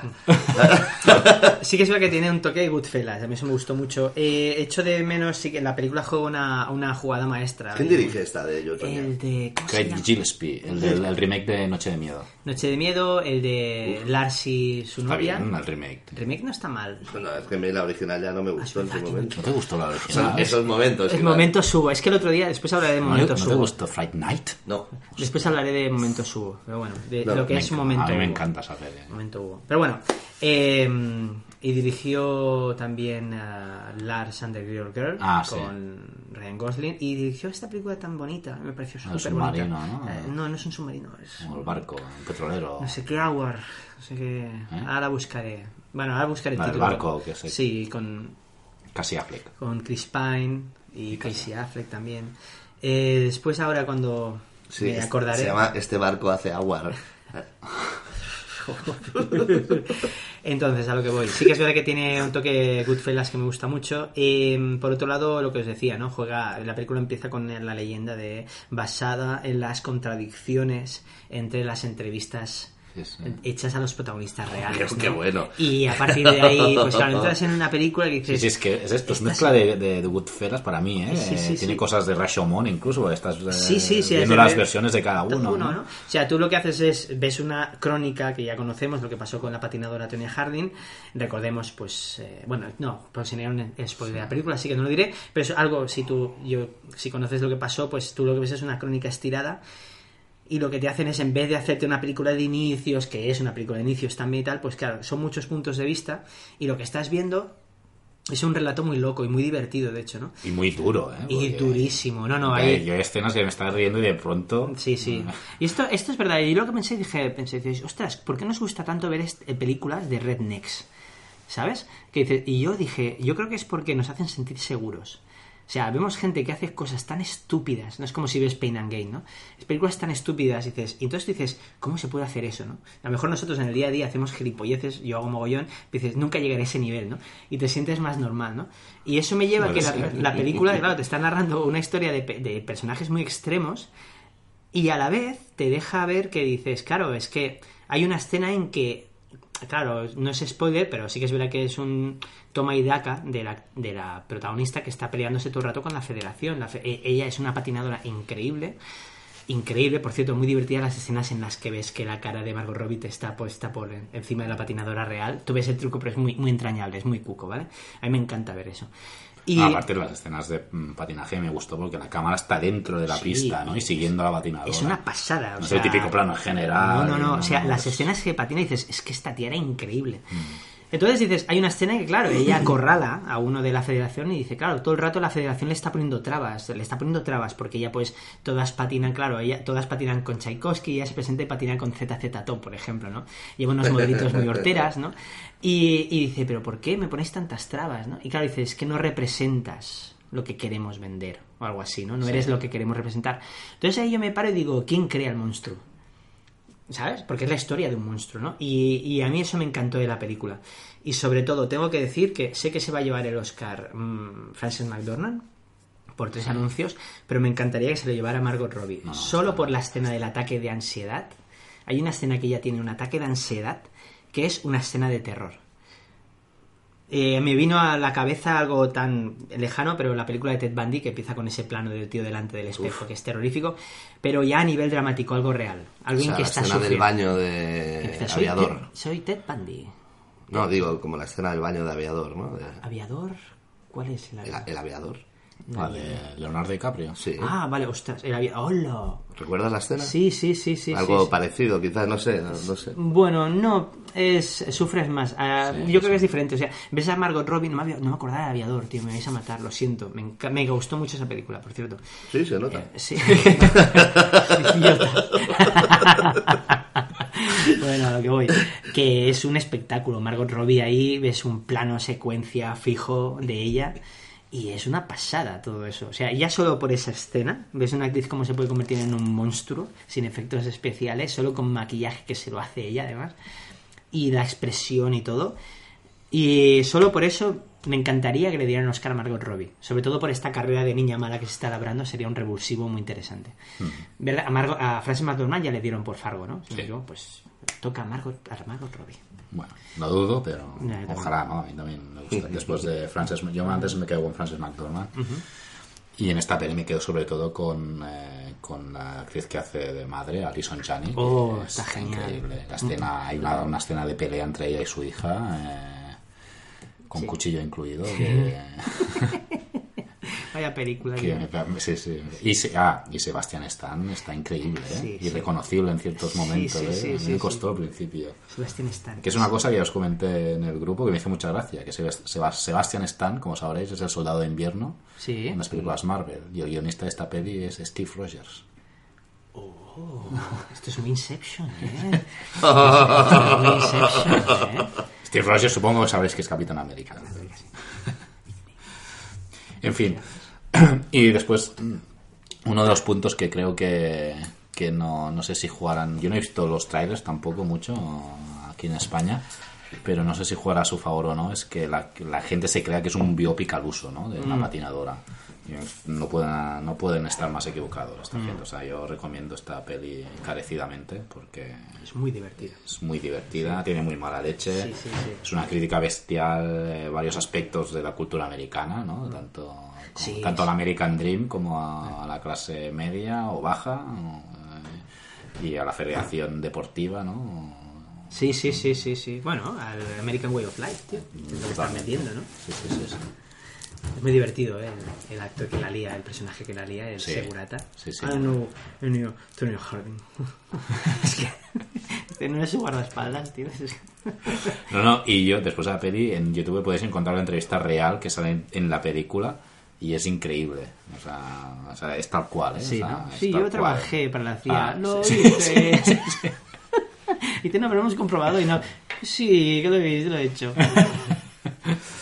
En fin, muy bien, yo Tonia. Volvemos a Netflix y al horror con The Cloverfield Paradox, que tanto Iván como yo hemos podido sufrir. Sufrir. No creo, no creo que haya trifulca tampoco. Vaya peliculita. Bueno, antes comentábamos que explicaría la historia de esta peli Sí, brevemente. por favor.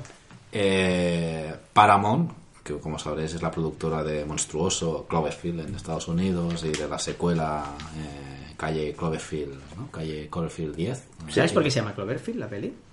Pues en la calle Cloverfield es donde estaba, las, creo que sí, no sé si sigue estando las primeras oficinas de Bad Robot, Ah. la productora de Abrams. Pues no lo sabía. Toma Inception. Pues bueno, Paramount Pictures eh, produjo The Cloverfield Paradox por unos, eh, creo, si no recuerdo mal, 26 millones de dólares. Y cuando vio el resultado al final dijo, vaya puta mierda de peli, esto no podemos estrenarlo en cines, porque nos vamos a dejar más pasta promocionándola y vamos, el primer fin de semana no vas a recaudar una mierda. Y defendiéndola. Que, exacto. Y el primer fin de semana es el que se recauda, se recauda más. sí. Eh, entonces, eh, milagrosamente apareció Netflix y dijo, "Ch, tranquilo, te doy 50 kilos y me das la peli. Y, acá, y Paloma dijo, aquí la tienes, y. ¿no? Eh, negocio para los dos.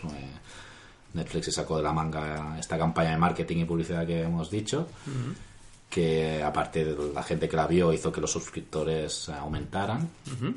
Aparte de que no sé el porcentaje porque son muy en estos son muy sectarios Netflix y no dicen cifras, pero sí que según Ni- Nielsen eh, los suscriptores aumentaron y aparte al aumentar eh, menos se dieron de baja de lo habitual, ¿no? O sea, que, que en cierta manera o el tema audiencia en Netflix no, no funciona como las audiencias tradicionales, ¿no? No. Entonces que en principio ambos han salido ganando con esta jugada, ¿no? Mira. Y los que hemos salido perdiendo somos la gente que no hemos visto la peli. Sí, hijo, sí, macho.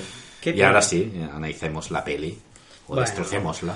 No, a ver, yo Cloverfield Paradox es una peli que que tiene La paradoja es que se haya hecho. ¿no? Sí, bueno, es una película que tiene ideas es una peli que tiene ideas muy buenas. Tiene ideas muy buenas de ciencia ficción. Hay una hay una peli buena ahí, pero es- Y visualmente tiene cosas potentes. Sí, ¿no? no, La no, escena todo- esa del agua-hielo Oh, es vaya, muy vaya. chula. Es que incluso las escenas que pasan en la Tierra, o sea, la película ya partiendo del juego este ya... Pero eso es muy televisivo también.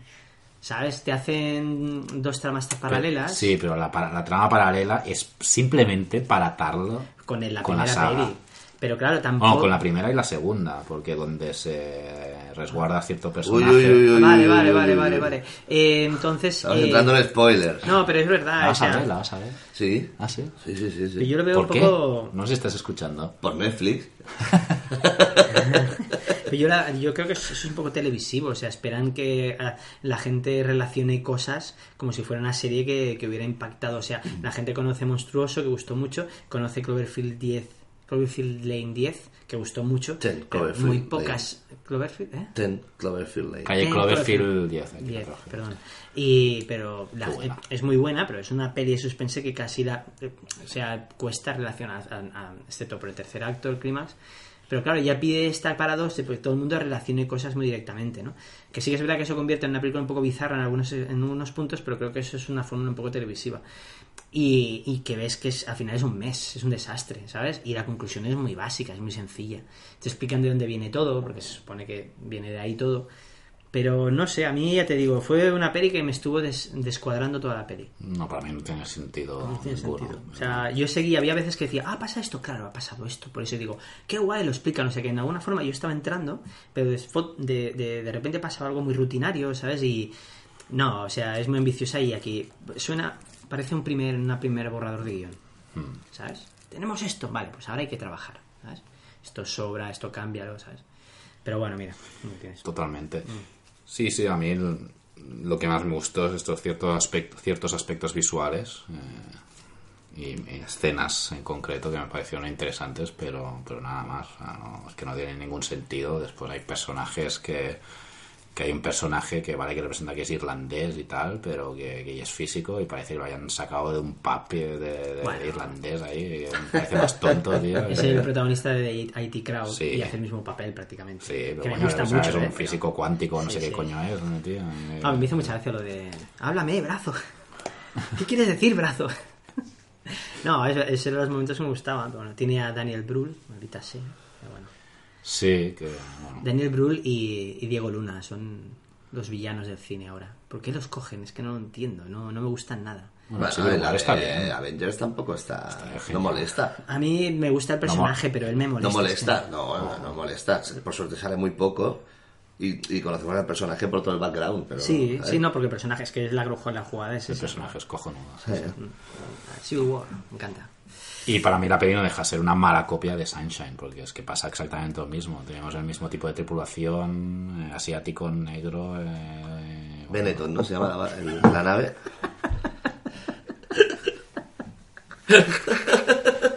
Pero B-Neton. Neton, sí, sí, sí.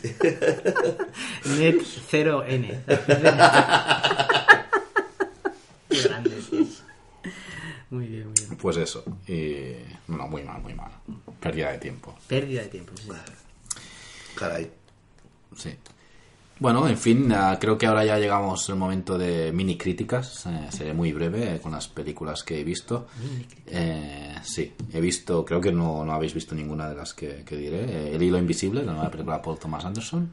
Eh, ¿Lo has visto, tío? Sí. Pues es invisible. Pero que esa es la, es la adaptación del traje, del cuento del traje del emperador, ¿no? De- No, esa es otra, perdona. Perdón. Era Oh. Es la secuela Me de. equivoqué. En inglés es eh, de Phantom Thread, es la secuela de Phantom Menace. Oh, me- la- es- espero que sea mejor que la anterior, porque no me gustará. ¿Qué tal? Porque es como sobrevive Darth Maul eh, se y busca unas, piernas. eh. Oye, está bien, que yo me llaman la atención. Sí, la- eh, la, o sea, la dirección de, de Anderson y las interpretaciones del trío protagonista son increíbles. y, aparte ves una cosa tan, tan sencilla y tan aburrida como es coser. eh, bueno, lo ves súper emocionante. ¿no? Es increíble lo que hace con, con este tema. Y en el tercer acto es el más problemático. No para mí, pero, pero sí que es verdad que es una peli que para gente que está acostumbrada a ver eh, cine más comercial, yo creo que puede salir ya no solo mm, que no le haya gustado la peli, sino cabreada por, por, el, por el tercer acto. Caray. A mí me gustó, ¿eh? Bueno, es por Thomas Anderson. Pero por ejemplo, mi, mi, mi mujer Ingrid se cabreó con el final. Pero y esto es muy, muy Paul Thomas Es que es Paul. Thomas Anderson, o sea, vamos a ver, Paul Thomas Anderson, Sí, y la, la banda sonora es increíble. o sea, es uno de Man que pese, es uno de los mejores directores que hay ahora. Pasa que pone las cosas muy difíciles, tío. Así como yo no entro tanto en la fiesta de Pozos de Ambición, o sea, a mí una película me agotó. Ah, me ves, a mí- encanta. a mí me encanta. Me encanta al principio, pero al final, al final me Yo lo cansa. con la que no puedo es de Master. No pude. De Master es muy difícil. eh, yo intenté ver eh, Inherent Vice, que no la he visto. yo. Inherent Vice, es No mm, extremadamente... ya solo ver que dura dos horas y media, tío. No, no, no, es extremadamente difícil. Yo no pude con ella y me frustra. Me frustra, esa película me frustra, Sí, me el gustaría reparto verla. es- El reparto, y empieza la peli y dices, es que esta peli es que es un, tiene, es un director que tiene muy mala leche rodando. Y, por ejemplo, en Punch Drunk Love, Oh. que es una peli que, que yo no acabo de entrar, me gustan, eh. y, y ahí es donde el tío ya se empezó a, empezó a convertirse eso, es una carrera, ¿no? Que, que es muy interesante. Y Punch Drunk Love es una película que me gusta, no me desagrada, no me gustó tanto como a los demás, pero sí que es verdad que para mí tiene uno de los mejores inicios que he visto en una película. Esa escena, empezar con una película tan onírica y tan, tan genial, Un accidente de la del coche. es, es increíble. Pero para mí, su mejor película, para mí sigue siendo Boogie Nights.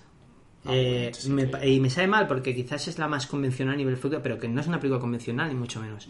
Porque el tío lo que juega es Altman, ¿sabes? De 70 y el tío juega muy bien con lo que dice. Yo soy un cineasta y sé esto y lo hago. Pero para mí es la que más disfruto, me encanta esa película. Pero sí, es un cineasta que lo tengo ahí y me encantaría poder seguirlo mejor. Me frustra bastante.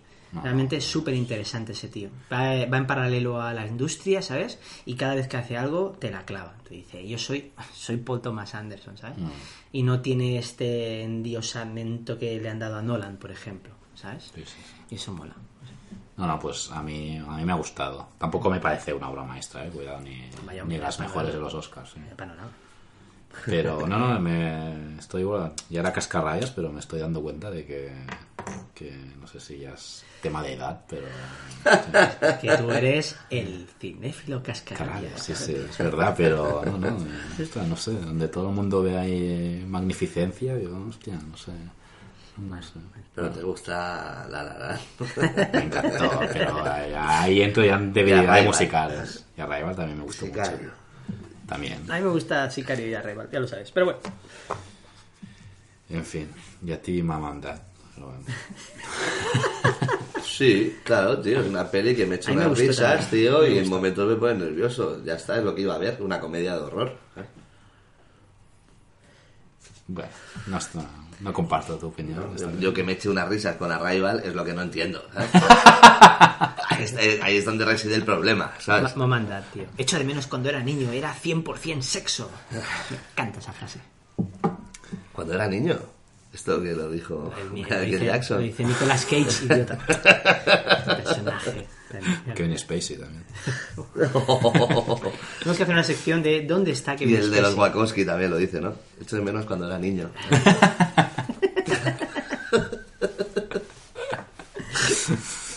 En fin, también vi Lady Bird, la, la película de Greta Gerwig, y la verdad es que me gustó mucho. Eh, es una- Era jugador, ¿no? De básquet.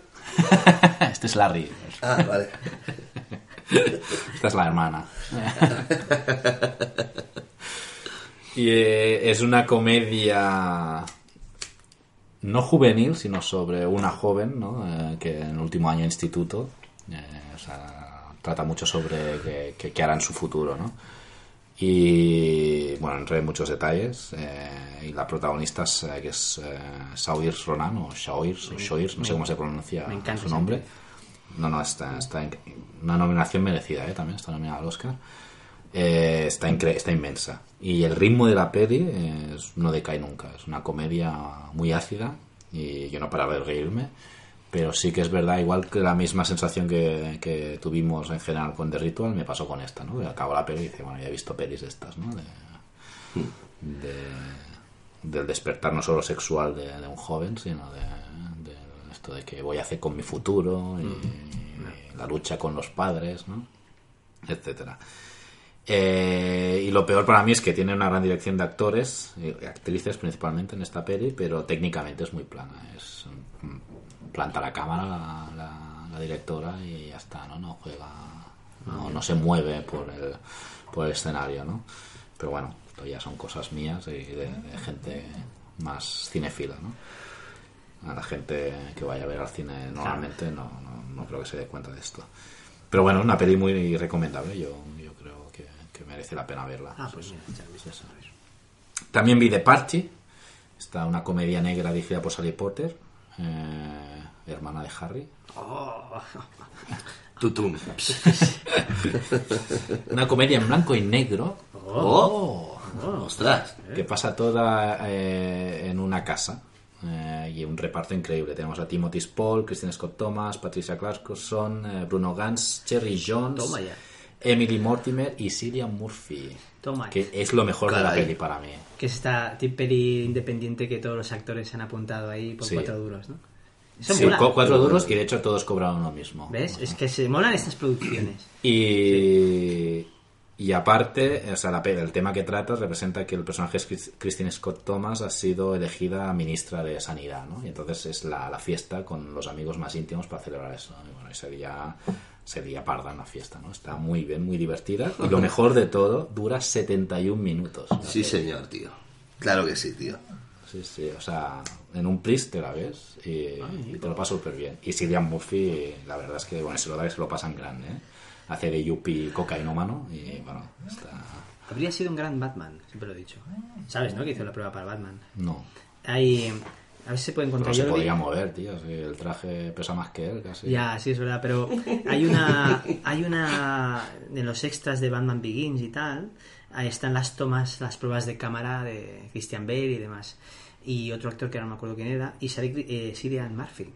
Y... Tela marinera, tío. O sea, da miedo. Es un Batman que da miedo. O sea, parece un insecto.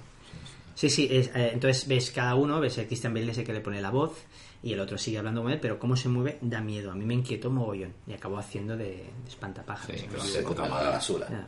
Pero sí que es verdad que siempre lo he dicho, no, no, yo animo a todo el mundo, mía, yo animo a todo el mundo a buscar las pruebas de cámara de Cillian Murphy para Batman Begins. En serio, vale mucho la pena. Y dije, ostras, ¿qué peli habría salido de aquí? ¿Sabes? Dije, what, me hubiera gustado ver eso. Eh, me encanta Bale con Batman, ¿eh? Pero me hubiera gustado verlo. Muy bien, muy bien. Sí, sí, sí. Y bueno, la peli, a, a pesar de, de parte, a pesar de ser una crítica sobre la sociedad elitista ¿no? y pija, eh, el film curiosamente no deja de ser elitista, ¿no? Tiene ese toque de Vaya. gafapasta, ¿no? Un poco. Vaya. Pero Pues qué no, pena, tío, porque- Pero no es recomendable, ¿eh? Es recomendable. O sea, eh, no, no malgastaréis tiempo, porque ya te digo, son 71 minutos. Sí. Es- y, y tiene ritmo, ¿eh? La peli no, no decae nunca. Bueno, curioso, ¿no? Fue un descubrimiento. Sí. Bueno, ya ahora sí que llegamos a la sección de Hugo, que nos hablarás de...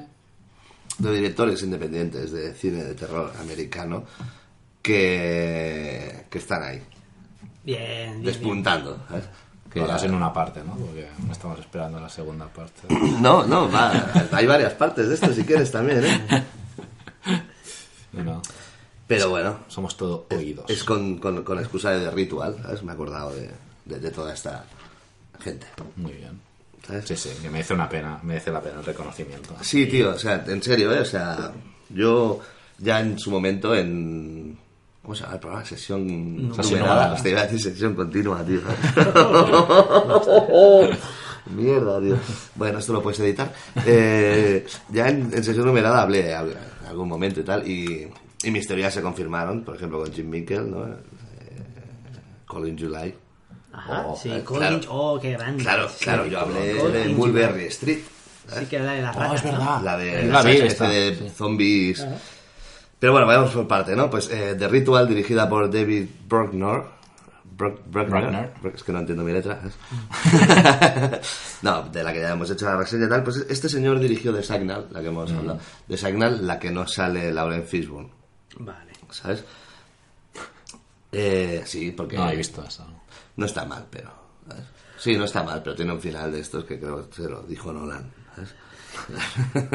The Signal es una película muy curiosa, 2007. Es una peli muy curiosa porque es, es como si fuera una película de episodios, ¿no? Pero que te cuenta la misma historia.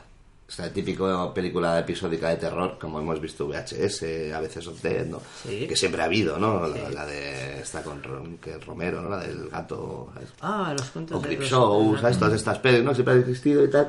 Y The Signal, pues es, es un, un único relato, pero contado en tres partes por tres directores diferentes. Y me hace mucha gracia porque la segunda parte, la- el bloque central, que tiene un tono de humor diferente al... ¿Sabes? O sea, cada uno ha dado su marca, ¿no? Uno es más coñón, otro es mucho más dramático y tal. Y a mí me gustó mucho, yo la recomiendo desde aquí, la podéis encontrar seguramente de manera ilegal, porque no creo que esté editada aquí, pero es que estas cosas es, es lo que pasa, no estoy haciendo apología del pirateo, pero es que claro, si quieres ver sí. una puta peli Sí. y los señores no hacen lo que deben, pues... The Signal, que está codirigida co- por David Bruckner, Dan Bush, que es el director de The Bolt. The Bolt, me The Bolt, mucho. esto que van a atracar un banco y hay una bóveda en los sótanos. Ah, no Está me- encantada, yo sí la he visto. Es ¿La Franco esta? Sí, Ah. sí, sí, sí. Sí que el cartel es horrible. La peli también. Vaya.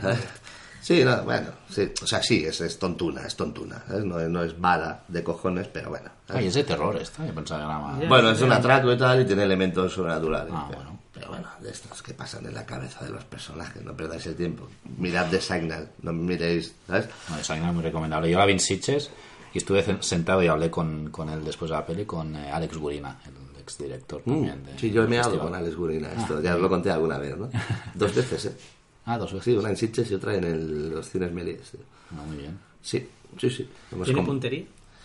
No lo sé, le miraba a los ojos, Ah, tío. vale, vale, no sé. no vaya a ser que la liemos, ¿eh? que es Alex Gurina, tío. Y, y me acuerdo que... Total respeto a Alex Gurina, tío. Total, total, total. O sea, yo me lo pasé muy bien con su Me programa de la tele. me y al principio con el Festival de Sitges, luego no.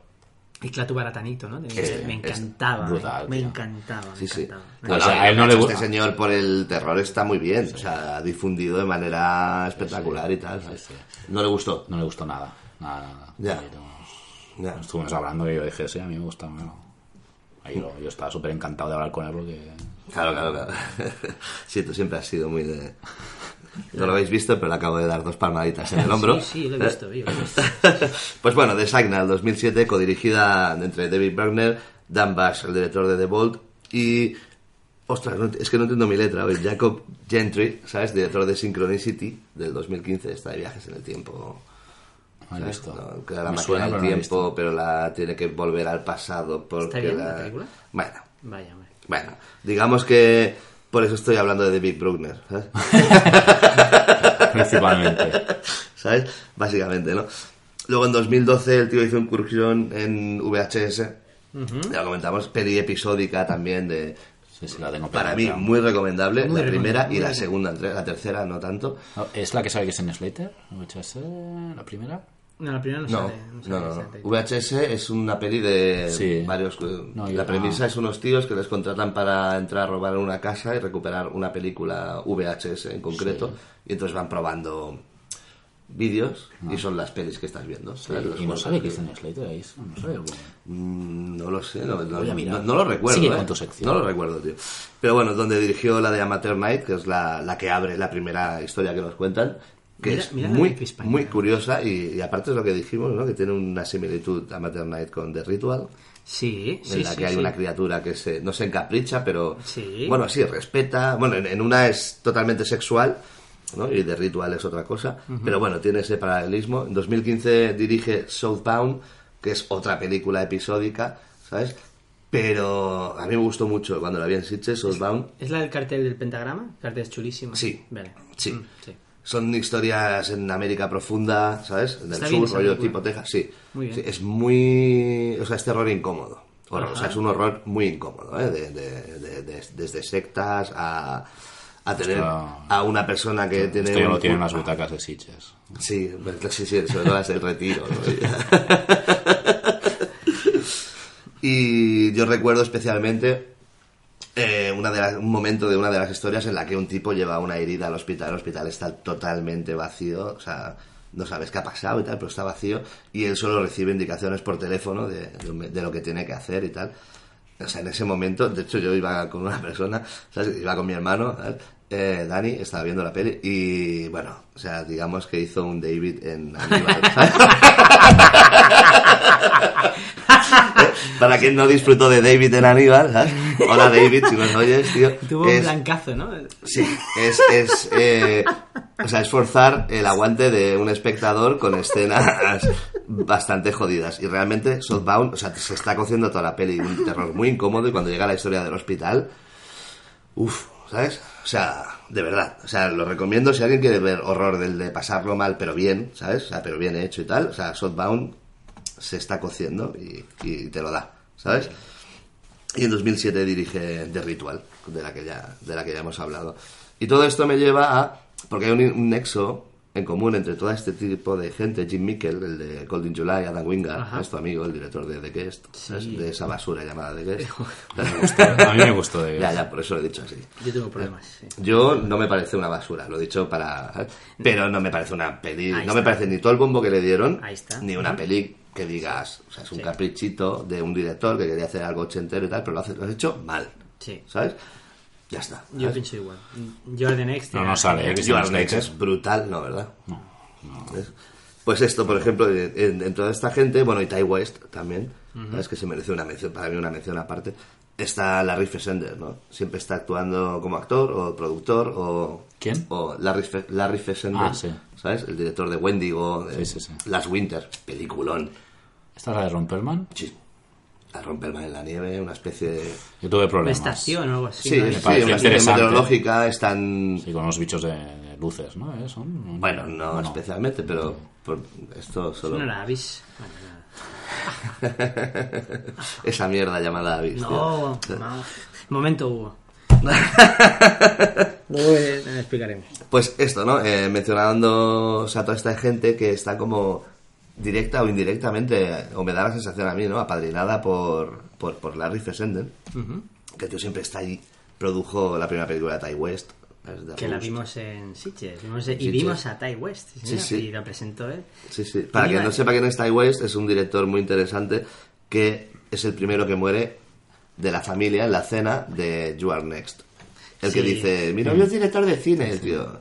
¿No? Y le preguntan, ¿y qué has hecho? Y tal, bueno, un documental. Sí, sí, sí, sí. ¿Quién lo iba a decir, eh? Vimos esa peli que era tan fallida de Rust. Fallaba a niveles técnicos flagrantes. Sí, fallaba, Pero, pero- todos los niveles, era muy amateur Sí, demasiado. sí. Y dices, Pero ya se ve muy bien por dónde va la carrera, ¿eh? Porque no sé si recordáis cuando hablé de Triggerman. Sí, Triggerman. sí, no sí, sí, sí, sí. A mí me, me gustó mucho Triggerman, tío, y es una peli en la que no pasa nada hasta que pasa. ¿Sabes? Yo Pero tengo que- problemas porque, claro, la vi después de ver en Sitges El Rey de la Montaña, ¿no? Claro, es bastante similar. Sí, sí, sí, por temática y tal, ¿no? Pero, ostras, el tío, claro, maneja muy bien, o como la de la casa del demonio. Oh, me encanta. Oh, la tengo pendiente. Sí, House que, of Devil me que se, que se va cociendo, se va cociendo, se va cociendo y tal. Sí. Y, y, o sea, solo es un- son, serían como películas en las que solo pasa una cosa. Pero Sí. coño, cuando pasa, Sí, ¿sabes? sí, sí, sí. Y es que a la vez es como muy setentero también, ¿no? Aquellas pelis en las que tampoco pasaba tanto, No, pero, sí, pero- sí, que aguantan pero el plano ¿no? ahí. Amityville, por ejemplo, ¿no? Solo pasa hasta al final. Sí, Estás viendo cómo se deteriora la familia y su relación, pero lo que pasa como peli de terror Al es al final únicamente, ¿no? Y esto, eh, entonces, eh, quería decir a Jim Mickle, porque seguramente alguien haya podido ver Cold in July, que aquí la hemos recomendado varias veces. Sí. Peliculón. Sí. Pues Jim Mickle tiene en su haber 2006 Mulberry Street, Sí. que me parece una de las mejores pelis zombies sin ser zombie, o peli de infectados, o de plaga, o llámalo como quieras y tal, con una premisa tan tonta de que la gente que infectada se convierte en una especie de ratas antropomórficas, pero en ningún momento juega ni a comedia, ni, a, ni parece ridículo, ¿sabes? Y esto es una peli Y muy... echan cuatro duros. Con, cuatro duros, o sea, incluso con insertos de imagen real, ¿sabes? De- Sí, sí, sí. A la hora de cuando vemos planos de la ciudad de Nueva York se está yendo a la mierda y tal, ¿no? Pues ves que son... Podrían estar sacadas de las noticias, ¿eh? Realmente, son, son Ajá. imágenes reales a lo mejor del de, de un desfile de San Patrick o alguna, ¿sabes? ajá. Y, pero el mérito de la película es eh, la claustrofobia, que ¿la recuerdas? O sea, sí, es claustrofobia pura y dura, tío. O sea, es terror claustrofóbico espectacular, tío. Contando algo muy grande, ¿no? Pero que es dentro del edificio, ¿no? De los vecinos y tal, A mí me, me gustó mucho. 2010 tiene Stake Land, o sea, película de vampiros indie Esa la tengo pendiente también. que va de la mano de, entre comillas, ¿no? Eso De- secuela, ¿no? De Road, sí, sí, sí, Stack Lander. Que dice, se han roto los huevos, ¿eh? Para el título, Stack Lander. ¿eh? Pero no, no, él no pinta nada. Este ¿no? clan Sí, sí. y la, la segunda parte se llama Stake Lander. ¿eh? No lo había entendido. Ah, vale, entonces no pinta nada aquí. Pero yo me, yo me quedo con la de Christopher Lambert. Bueno, este Clan es una película de vampiros muy curiosa, ¿sabes? Muy de, de personajes y tal, con un, con un, o sea, con un protagonista espectacular. Es un tipo, un cazador de vampiros profesional, se podría decir. En un mundo gobernado por los vampiros y tal, que el mundo se ha ido bastante al pedo, en el que se van sumando personajes, ¿sabes? Una, peli de supervivencia con monstruos y tal, pero es, es bastante, para mí bastante recomendable, ¿sabes? La que no he visto es el remake que hizo de Somos lo que hay, la mexicana, ¿recordáis? La película esta mexicana de familia de Somos- caníbales. Sí, que hicieron un remake también. Es el director, ¿sabes? Jim Mickle, el director de We Are What We Are, ¿sabes? 2013 y después 2014, esa maravilla, ¿sabes? Cine a los 80 bien, bien hecho, ¿sabes? ¿Cuál es? Cold in Cold in July, Sí, sí. ¿sabes? A mí me, me gustó muchísimo. Sí, hace un toque muy duro. Es que es muy, es, que es esto, es, es es- es- incómodo, ¿eh? bueno, es como Mulberry o Steakland, son pelis que parece que no estén cocidas, ¿no? Es como la mierda de Bueno, sushi aparte que está cocidas crudo, ¿no? Se te la estás comiendo como debería ser lo que te está contando, Sí, ¿sabes? pero aparte de esto, lo que tú dices, eh, también en este caso, a mí esta peli también te lleva por un sitio y después te lleva por otro. otro Ah, bueno, sí, claro, Yo, claro, yo me lo comí aparte- con patatas. Eso. aparte, para Parece mí- que va por un sitio y Sí, después, sí, la- la- cuando la- se descubre la trama real, y dices, Pero la mierda, esto, ¿no? La maestría de- del director a la hora de contar una especie de relato costumbrista de un matrimonio de un pueblo América Paleta, ¿no? En la que ha pasado un incidente, ¿sabes? En concreto, y hasta dónde llega, Sí, sí, sí. ¿sabes? O sea, me parece muy, ¿sabes? Con un Don Johnson. Con Don Johnson. Qué grande, qué que- grande es Don Johnson. La presentación del personaje, Sí, sí, buena. sí, sí. La volvería a ver. Que sí, Golden July. Yo, de hecho, la he vuelto a ver, ¿eh? No hace mucho. Y. Maravilla, maravilla, ¿sabes? Y después tenemos a tu amigo Adam Wingard, ¿sabes? Adam del que Wingard. he hablado más veces, pero, ¿sabes? Que este es como irregular, pero está a mí me, me parece que está muy bien que haya un director así, que viene de donde viene, ¿no? Viene de A Horrible Way to Die, ¿sabes? Con el prota de The Signal, el novio, ¿sabes? Eh, bueno, y coño, hay, perdón por la palabrota, pero ahora a estas alturas. Y lleva un camino que a mí no me gusta, lo que hablamos, ¿no? El, el- la adaptación de Death Note o Sí. Blair Witch. Sí, sí, a mí no me gustó Blair Witch, juega a lo mismo que la primera, he pero, pero, pero mal, ¿sabes? Pero bueno, esto no, Horrible ahora va Way a hacer Godzilla y King Contra Kong, ¿no? King Kong. Sí, sí. Godzilla contra sí. Por eso, este ya se ha ido de las manos. ¿sabes? Bueno, si le salen con Island, yo compro. Buah, ah, bueno, sí, eso sí. Si salen con Island, yo compro. Pues este señor en 2010 dirigió Horrible to Die, en 2011 You Are Next. brutal. Si no la conocéis, miradla ya, ¿sabes? O sea, me parece súper... Mi compañero de piso la definió como el- la jungla cristal del slasher. Sí, Sí, me hizo mucha gracia. Sí, sí, es un poco- Sí, sí, Jungla cristal del slasher, me encantó eso, sí. sí, sí, sí. Bueno, es un survival, ¿no? Pero para todos, ¿no? Para los buenos y para los malos. ¿Sabes? Que, Sí, ¿sabes que eso está muy bien, ¿sabes? Es, es la nota diferencial, ¿no? Eh, bueno, participa en VHS, VHS2, a veces of Dead, ¿sabes? Con, con sus capsulitas. 2014 The Guest, la peli favorita de Iván. Sí. Cuando tiene dolor de estómago. No me desagrada tanto, pasa que no le pillé la broma. Sí, no, no, o sea, no es una mala peli. El problema es que en el minuto 7 ya sabes Sí, ¿Por dónde va? lo- Sí. los 80 próximos minutos, lo sabes. ¿Sabes? El director te lo dice además, además Sí, sí. técnicamente con el traveling y la música de terror y iluminando desde abajo al prota. uh, de- Sí, sí, o sea, es una pena, ¿eh? claro. Porque...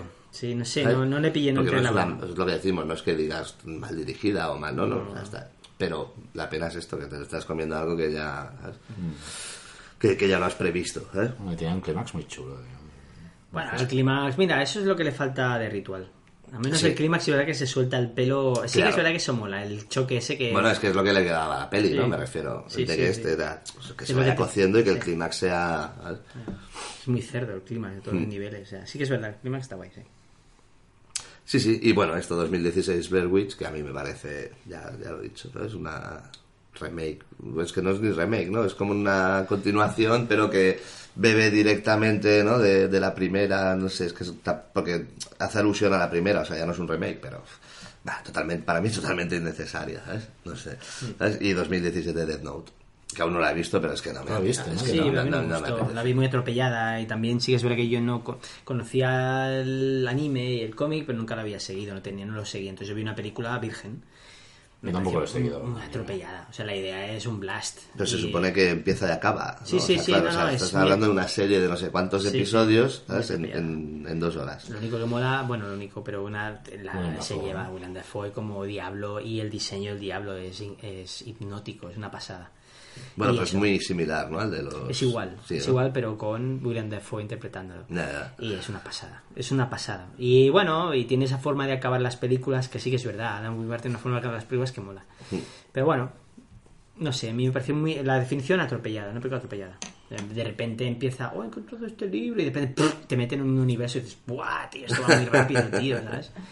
No lo sé, no acaba de entrar. Bueno. Pues hasta aquí el volumen 1, chaval. ¡Hostia! Sí, sí, sí, porque si no podríamos estar aquí hablando hasta... ¿Y el mañana. volumen 2 llegará antes o después del volumen 2? Llegará de después, cine? después del volumen 2 de... Ah, pero no empieces a hacer volúmenes 1 de diferentes cosas. ¿o? ¿Por qué, tío? Soy como Mick Garris, tío. Empiezo series y... Pues te voy a definir lo que es un momento Hugo. Vaya. ¿vale? Momento Hugo es lo que ha pasado ahora. ¿Con qué peli has dicho? Eh, Mira, momento Hugo es cuando, Guest, ¿no? cuando cojo tu No. infancia, ¿sabes? Y Y, le introduzco mi... Por ejemplo, oye tío, ayer daban por la, televis- en la televisión Tiburón. ¿Has visto Tiburón? ¿Tuviste Tiburón, Hugo? ¿Cuál de las dos pelis? La primera. No, no, digo, de las dos pelis que hay en la primera. ¿sabes? Es- ya está, ya empieza. O por ejemplo, o por ejemplo, sí, bueno, va- vamos a ver una película. ¿Sabes qué me pondré? Me pondré Robocop. No, es una mierda. ¿Sabes? Es, es eso, o sea, estás hablando de pelis que das por supuesto que le gusta a todo el mundo y ¡pum! es que se te, te estalla. Es decir, ¿cómo puede ser que no te gusten esas películas? Regreso a futuro nos encanta. No. es que, pero claro, o sea, yo Hostia, me refiero, está- no son pelis... Pero te las destroza Sí, muy sí. bien, es lo que me da rabia. Claro, pero y aparte son pelis que yo vi en su momento, quiero Sí, decir, sí, que sí. no es que las haya visto, claro, tú ponle ahora a un chaval que no ha visto Regreso al Futuro, un tío de 26 años, y ponle, pues claro, igual le peta la cabeza o babea, no sé, ¿sabes? Yo qué sé. O igual no, igual le gusta, pero bueno, ¿no? Es como, pero yo las vi en su momento y dije, ¿qué, qué es esta tontería? ¿sabes? O sea, con Regreso al Futuro, ya dije, ¿qué es esta tontería? Nueve años. Sí, sí, Tenías sí. 8 o 9 años. Sí, yo- o 10 igual. No, yo la vi con 8 años. Sí, pero bueno, que- yo llevo más retraso que los borbones. Eh, uy, cuidado, esto corta, ¿no? ¿Eh? Sí, nos meten, nos meten en la cárcel. ¿eh? ¿Te imaginas? Nos meten en la cárcel por esto. Ah, venga, o sea, es. Sería, increíble, tío. Ostras. Eh, pues eso, de- de lo que te digo, son pelis que yo en su momento las vi y no me... O sea, yo me acuerdo de, de coger Robocop en, de, de estreno en el videoclub como, ostras, ostras, y además me acuerdo la vi al mediodía, ¿sabes? Buah, yo la vi en el cine. Yo también. Ya, me castigó mi madre. Yo en el cine, vi, por suerte vi Piraña, Mad Max, estas Claro, cosas, ese- ¿eh? pero esto nos encanta. Eso, claro. Sí, esta es- encanta este es el cine bueno, Iván. Muy bien, pues me ha gustado mucho tu sección. Esperamos el volumen 2 con ansias. Claro. tío.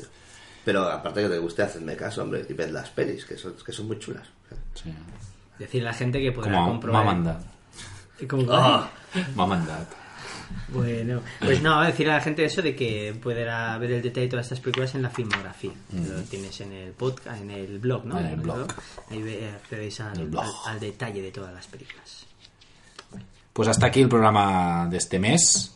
Eh, bueno, quedaremos el mes que viene, ¿no? Para grabar el programa de marzo. Que viene cargados de estrenos a priori interesantes como Gorrión Rojo. Mm, paso. Sí, no, tienes que hacer por la audiencia. Eh, Héroes en el infierno. ¿Cuál es esta? sí. La del Josh Brolin, la de los bomberos. Ah. Ah, ah, pues mira, esta la veré. Ah, sí. Sí, tío. Ah, ¿Sí? Sí. Bueno, mira, ¿eh? Tíos estrenan sudados, mañana. Apretados, sudados, sucios. ¿sabes? que se duchan juntos. Sí, sí, sí. Bueno, y no hablemos de las mangueras. También se estrena La Última Bandera, que se tenía que estrenar inicialmente en febrero, eh, que es el film de Richard Linklater. También la veré. Sí, yo también. El nuevo film de terror de los hermanos Spierig, Winchester, que la crítica la ha fusilado Sí, a, verdad, a ¿eh? gusto. Sí. Yo la veré, depende de qué cine la echen. ¿Ah, sí? Claro. Porque si solo la dan en el multicines Gabá, ¿no? Como pasó con... ¿Cuál fue? ¿Jigsaw? ¿Cuál fue la del Ah, sí. mes pasado que se estrenó en cine? Jigsaw, este no solo. No, Amityville. Ah, Perdón. Amityville. La dan solo en los multicines estos de... Pero bueno, creo que tampoco te perdiste mucha cosa. Lo sé, lo sé, pero bueno, quería verla. El director es muy interesante. ¿El de Amityville? ¿Quién es? No sé. El de Maniac, ¿no? Era el de... Ah, el de la nueva Ah, sí. Ah, no sabía. Ah, Sí, el guionista de de... las cosas. Ah, amiguete de... Espera, ahora lo confirmo, pero sigue, sí, Vale. sigue. sigue prometiendo mierda. Loving Pablo, de Fernando León de Aranoa. ¿Ves? Que aunque... ¿Ves? Es que... ¿ves? Era el momento de soltar esta frase. Que está, los tres teníamos unas ganas locas de verla esta. También nos llegará La muerte de Stalin, eh, una comedia que- Spoilers. que- que- ¿Cómo? ¿Se ha muerto? bueno, yo tengo aquí a su primo Lenin en el mechero, ¿Quién lo ¿eh? interpreta? Eh, ¿Sean Bean? Ah, gracias. la adaptación y reboot de Tomb Raider, como se diría en inglés, o Tomb Raider, como decimos aquí en España. A ver qué tal. Qué buena la primera, tío. Me- uno de los mejores gags eh, de aventuras, tío. la escena de la ducha. de la ducha, Ah, eso Jolie. fue muy bueno. Es que la vimos en cine. Es un gag espectacular. Es muy no me gustó bueno. nada la peli. No, no, la Es peli es una basura. fatal. Y la segunda ya es la hostia. No la he Ah, visto. no la he visto. No la he visto. Pero sí confirmo que es el director de Maniac. Ah, El gag de la ducha. ¿Y qué pasa en el la ducha. ¿Lo explicas tú lo explico yo? Pero además la vimos en Explícalo, un pase de estos de Canal Plus y nos daban entradas y fuimos hace Sí, sí. muchos años ya. Explícalo tú, explícalo. Y entonces, claro, estás viendo, claro, ese, ese, esa película del álbum Angelina Jolie. Sí. Que de hecho a mí me empezó a dejar de gustar por culpa de esa peli. Yo fui a ver esa película por Angelina Que Jolie. aparte la, también la unía con su padre después de no sé cuántos años sin hablarse. Sí, no, no, no, no, o sea, fatal. A mí me cargó tanto, tanta autoridad que ya asociaba a Angelina Jolie a mal producto, ¿sabes? Y ahí empecé. "Uy". Ah, es su Eh, padre. Sí. Yo pensaba que hacía ella los dos papeles. Pues el tema está en, claro, pues eh, claro, vendía mucho la película, o sea, Angelina Jolie era la bomba sexual del momento, ¿vale? Entonces había muchas Bueno, es que el escenas. personaje Lara Croft ya era como un icono sexual. sí, en sí, ¿no? sí, sí. Y de hecho le pusieron más Con, tetas. polígo- con entre- polígonos, pero... Pero el, el, el videojuego, Sí. sí, de- la primera, el, el Tomb Sí, sí. Raider 1, a Llegaron a Tomb Raider hasta 2, 5, creo. Hasta 5 que Tetas. tetas. Pusieron más tetas. ¿no? No, pero sí que es verdad. O sea, tú coges Tomb Raider 1 y en la 2 es mucho más voluptuosa. Mucho más. Pero bueno, a lo que voy. Entonces, claro, eso metía mucha potencia. Claro, todo el mundo estaba en el cine ahí. Entonces metían escenas muy picantes. Bueno, picantillas de ellas también, ¿sabes? O sea, tal, sugiriendo. Y de repente, cuando ya llevas mogollón de película, te empiezan la película con el plan, la escena con un plano detalle de la ducha. La ducha. Entonces la cámara baja. Entonces es Daniel Craig el que se está duchando. Y Pero primero es hay uno con ella. Con- Primero hay uno con Primero ella. hay uno con ella, ¿verdad? pero claro, no se ve nada y tal. ¿no? Entonces, bueno, dos, si hay dos planos de ducha, Ya se verá algo. y, es, ¿no? y el cine hizo. ah, ah. Sí, sí, se El oyó, cine sí, en sí, sí, serio. se oyó una muerte general. Sí, señor. No, no, además me acuerdo que nos reímos por mogollón por ese momento, por el cine. dice, ah, o sea, fue así. El gag de la ducha, sí, señor. Sí, me, Está- parece, me parece un gag buenísimo, ¿eh? de verdad, tío. Una jugada espectacular. Una quedada, ¿no? Totalmente. No, no, no. Bien, también llegará la secuela Pacific Rim Insurrección. Yo. Ostras, qué ganas, tío. ¿Sí o qué? Sí, sí, qué ganas de no ir al cine donde las den. Y el film de terror nórdico y ya considerado de culto Telma, la película esta noruega, una especie de, dicen, de Carrie, eh, que ha recibido muy buenas críticas en los festivales por donde ha pasado. También a final de mes eh, llegará el remake de Death Wish, de la mano de Eli Roth, con Bruce Willis de prota. Pues yo, Yo- A mí me apetece verlo, no por, por Bruce Willis, porque parece... ¿Habéis visto el trailer y tal? La Sí, cara que lleva Bruce sí, Willis. sí, parece bueno, el, malo de... de Dead Silence, ¿sabes? Cuando digo el malo, digo el El muñeco. muñeco. sí, sí, es. Buah, patata. Pero por él hay Roth, tío. Como Tengo... Pero a mí. No, se le ve todo el rato ahí pensando en el, en el cheque que va a cobrar. Claro, no, es la primera película grande, ¿no? Que hace, ¿no? La primera película de gran presupuesto que hace.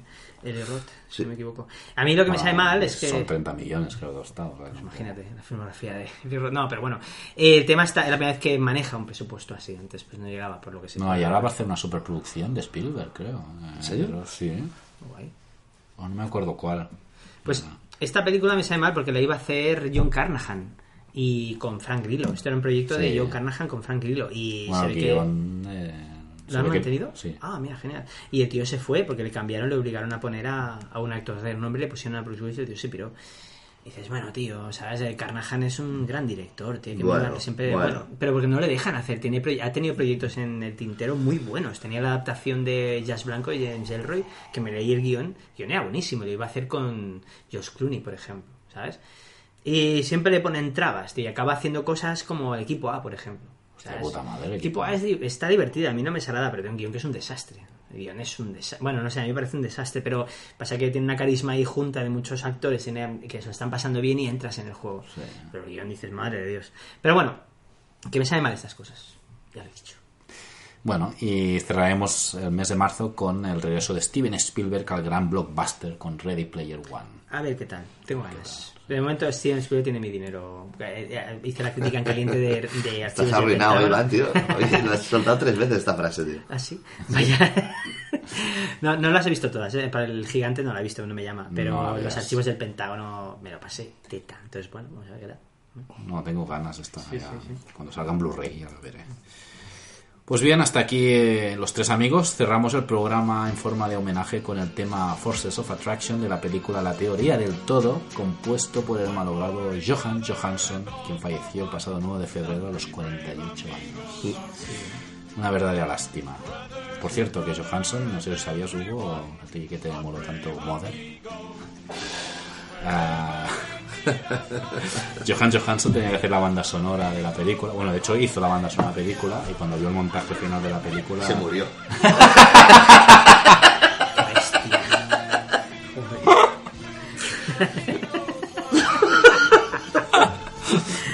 No. No, dijo, vio la, la película y le dijo a Aronofsky que, que esa película no necesitaba banda sonora, que ya funcionaba bien sin, sin una gota de música. Bueno, eso es una forma educada de decir no quiero que mi música esté en tu puta peli de mierda. Porque tenía pinta de ser un señor. Eso sí que lo, que he visto de Johan Johansson me parecía un señor. Y entonces la peli no tiene banda sonora, ¿no? Ni nada. Bueno, algún Y día, algún día. a sueldo y... Eh, por cierto, yo me acabo de acordar de la película esta de Craig Gillespie, que he dicho de Chris Pine, la del submarino que hablábamos. La hora decisiva, una película muy entrañable. Con Chris Pine, Casey Affleck, Ben Foster. Oh, Bien, Ben Foster. Sí, sí, sí, está muy bien esa película, sí. sí. Ben Foster la lía, ¿no? Es el que la lía, ¿no? No, no, no, no. Bueno, hace personaje antipático al principio, hace Ben Foster, pero no, no la lía. Es el típico antipático que luego se sacrifica por otro. ¿no? No, aquí no pasa. Bueno, cuidado con los anti-spoilers también, que- porque al final es Claro, anti-spoiler es un spoiler. Pues algo lo me- pillan. No me sigas el rollo, tío. bueno, a esta altura ya, nos, ya han dejado de escucharnos. Sí. Pues eso, gracias por escucharnos y nos oímos dentro de un mes. Dentro de un mes nos oímos. Hasta pronto. Salud. Adiós.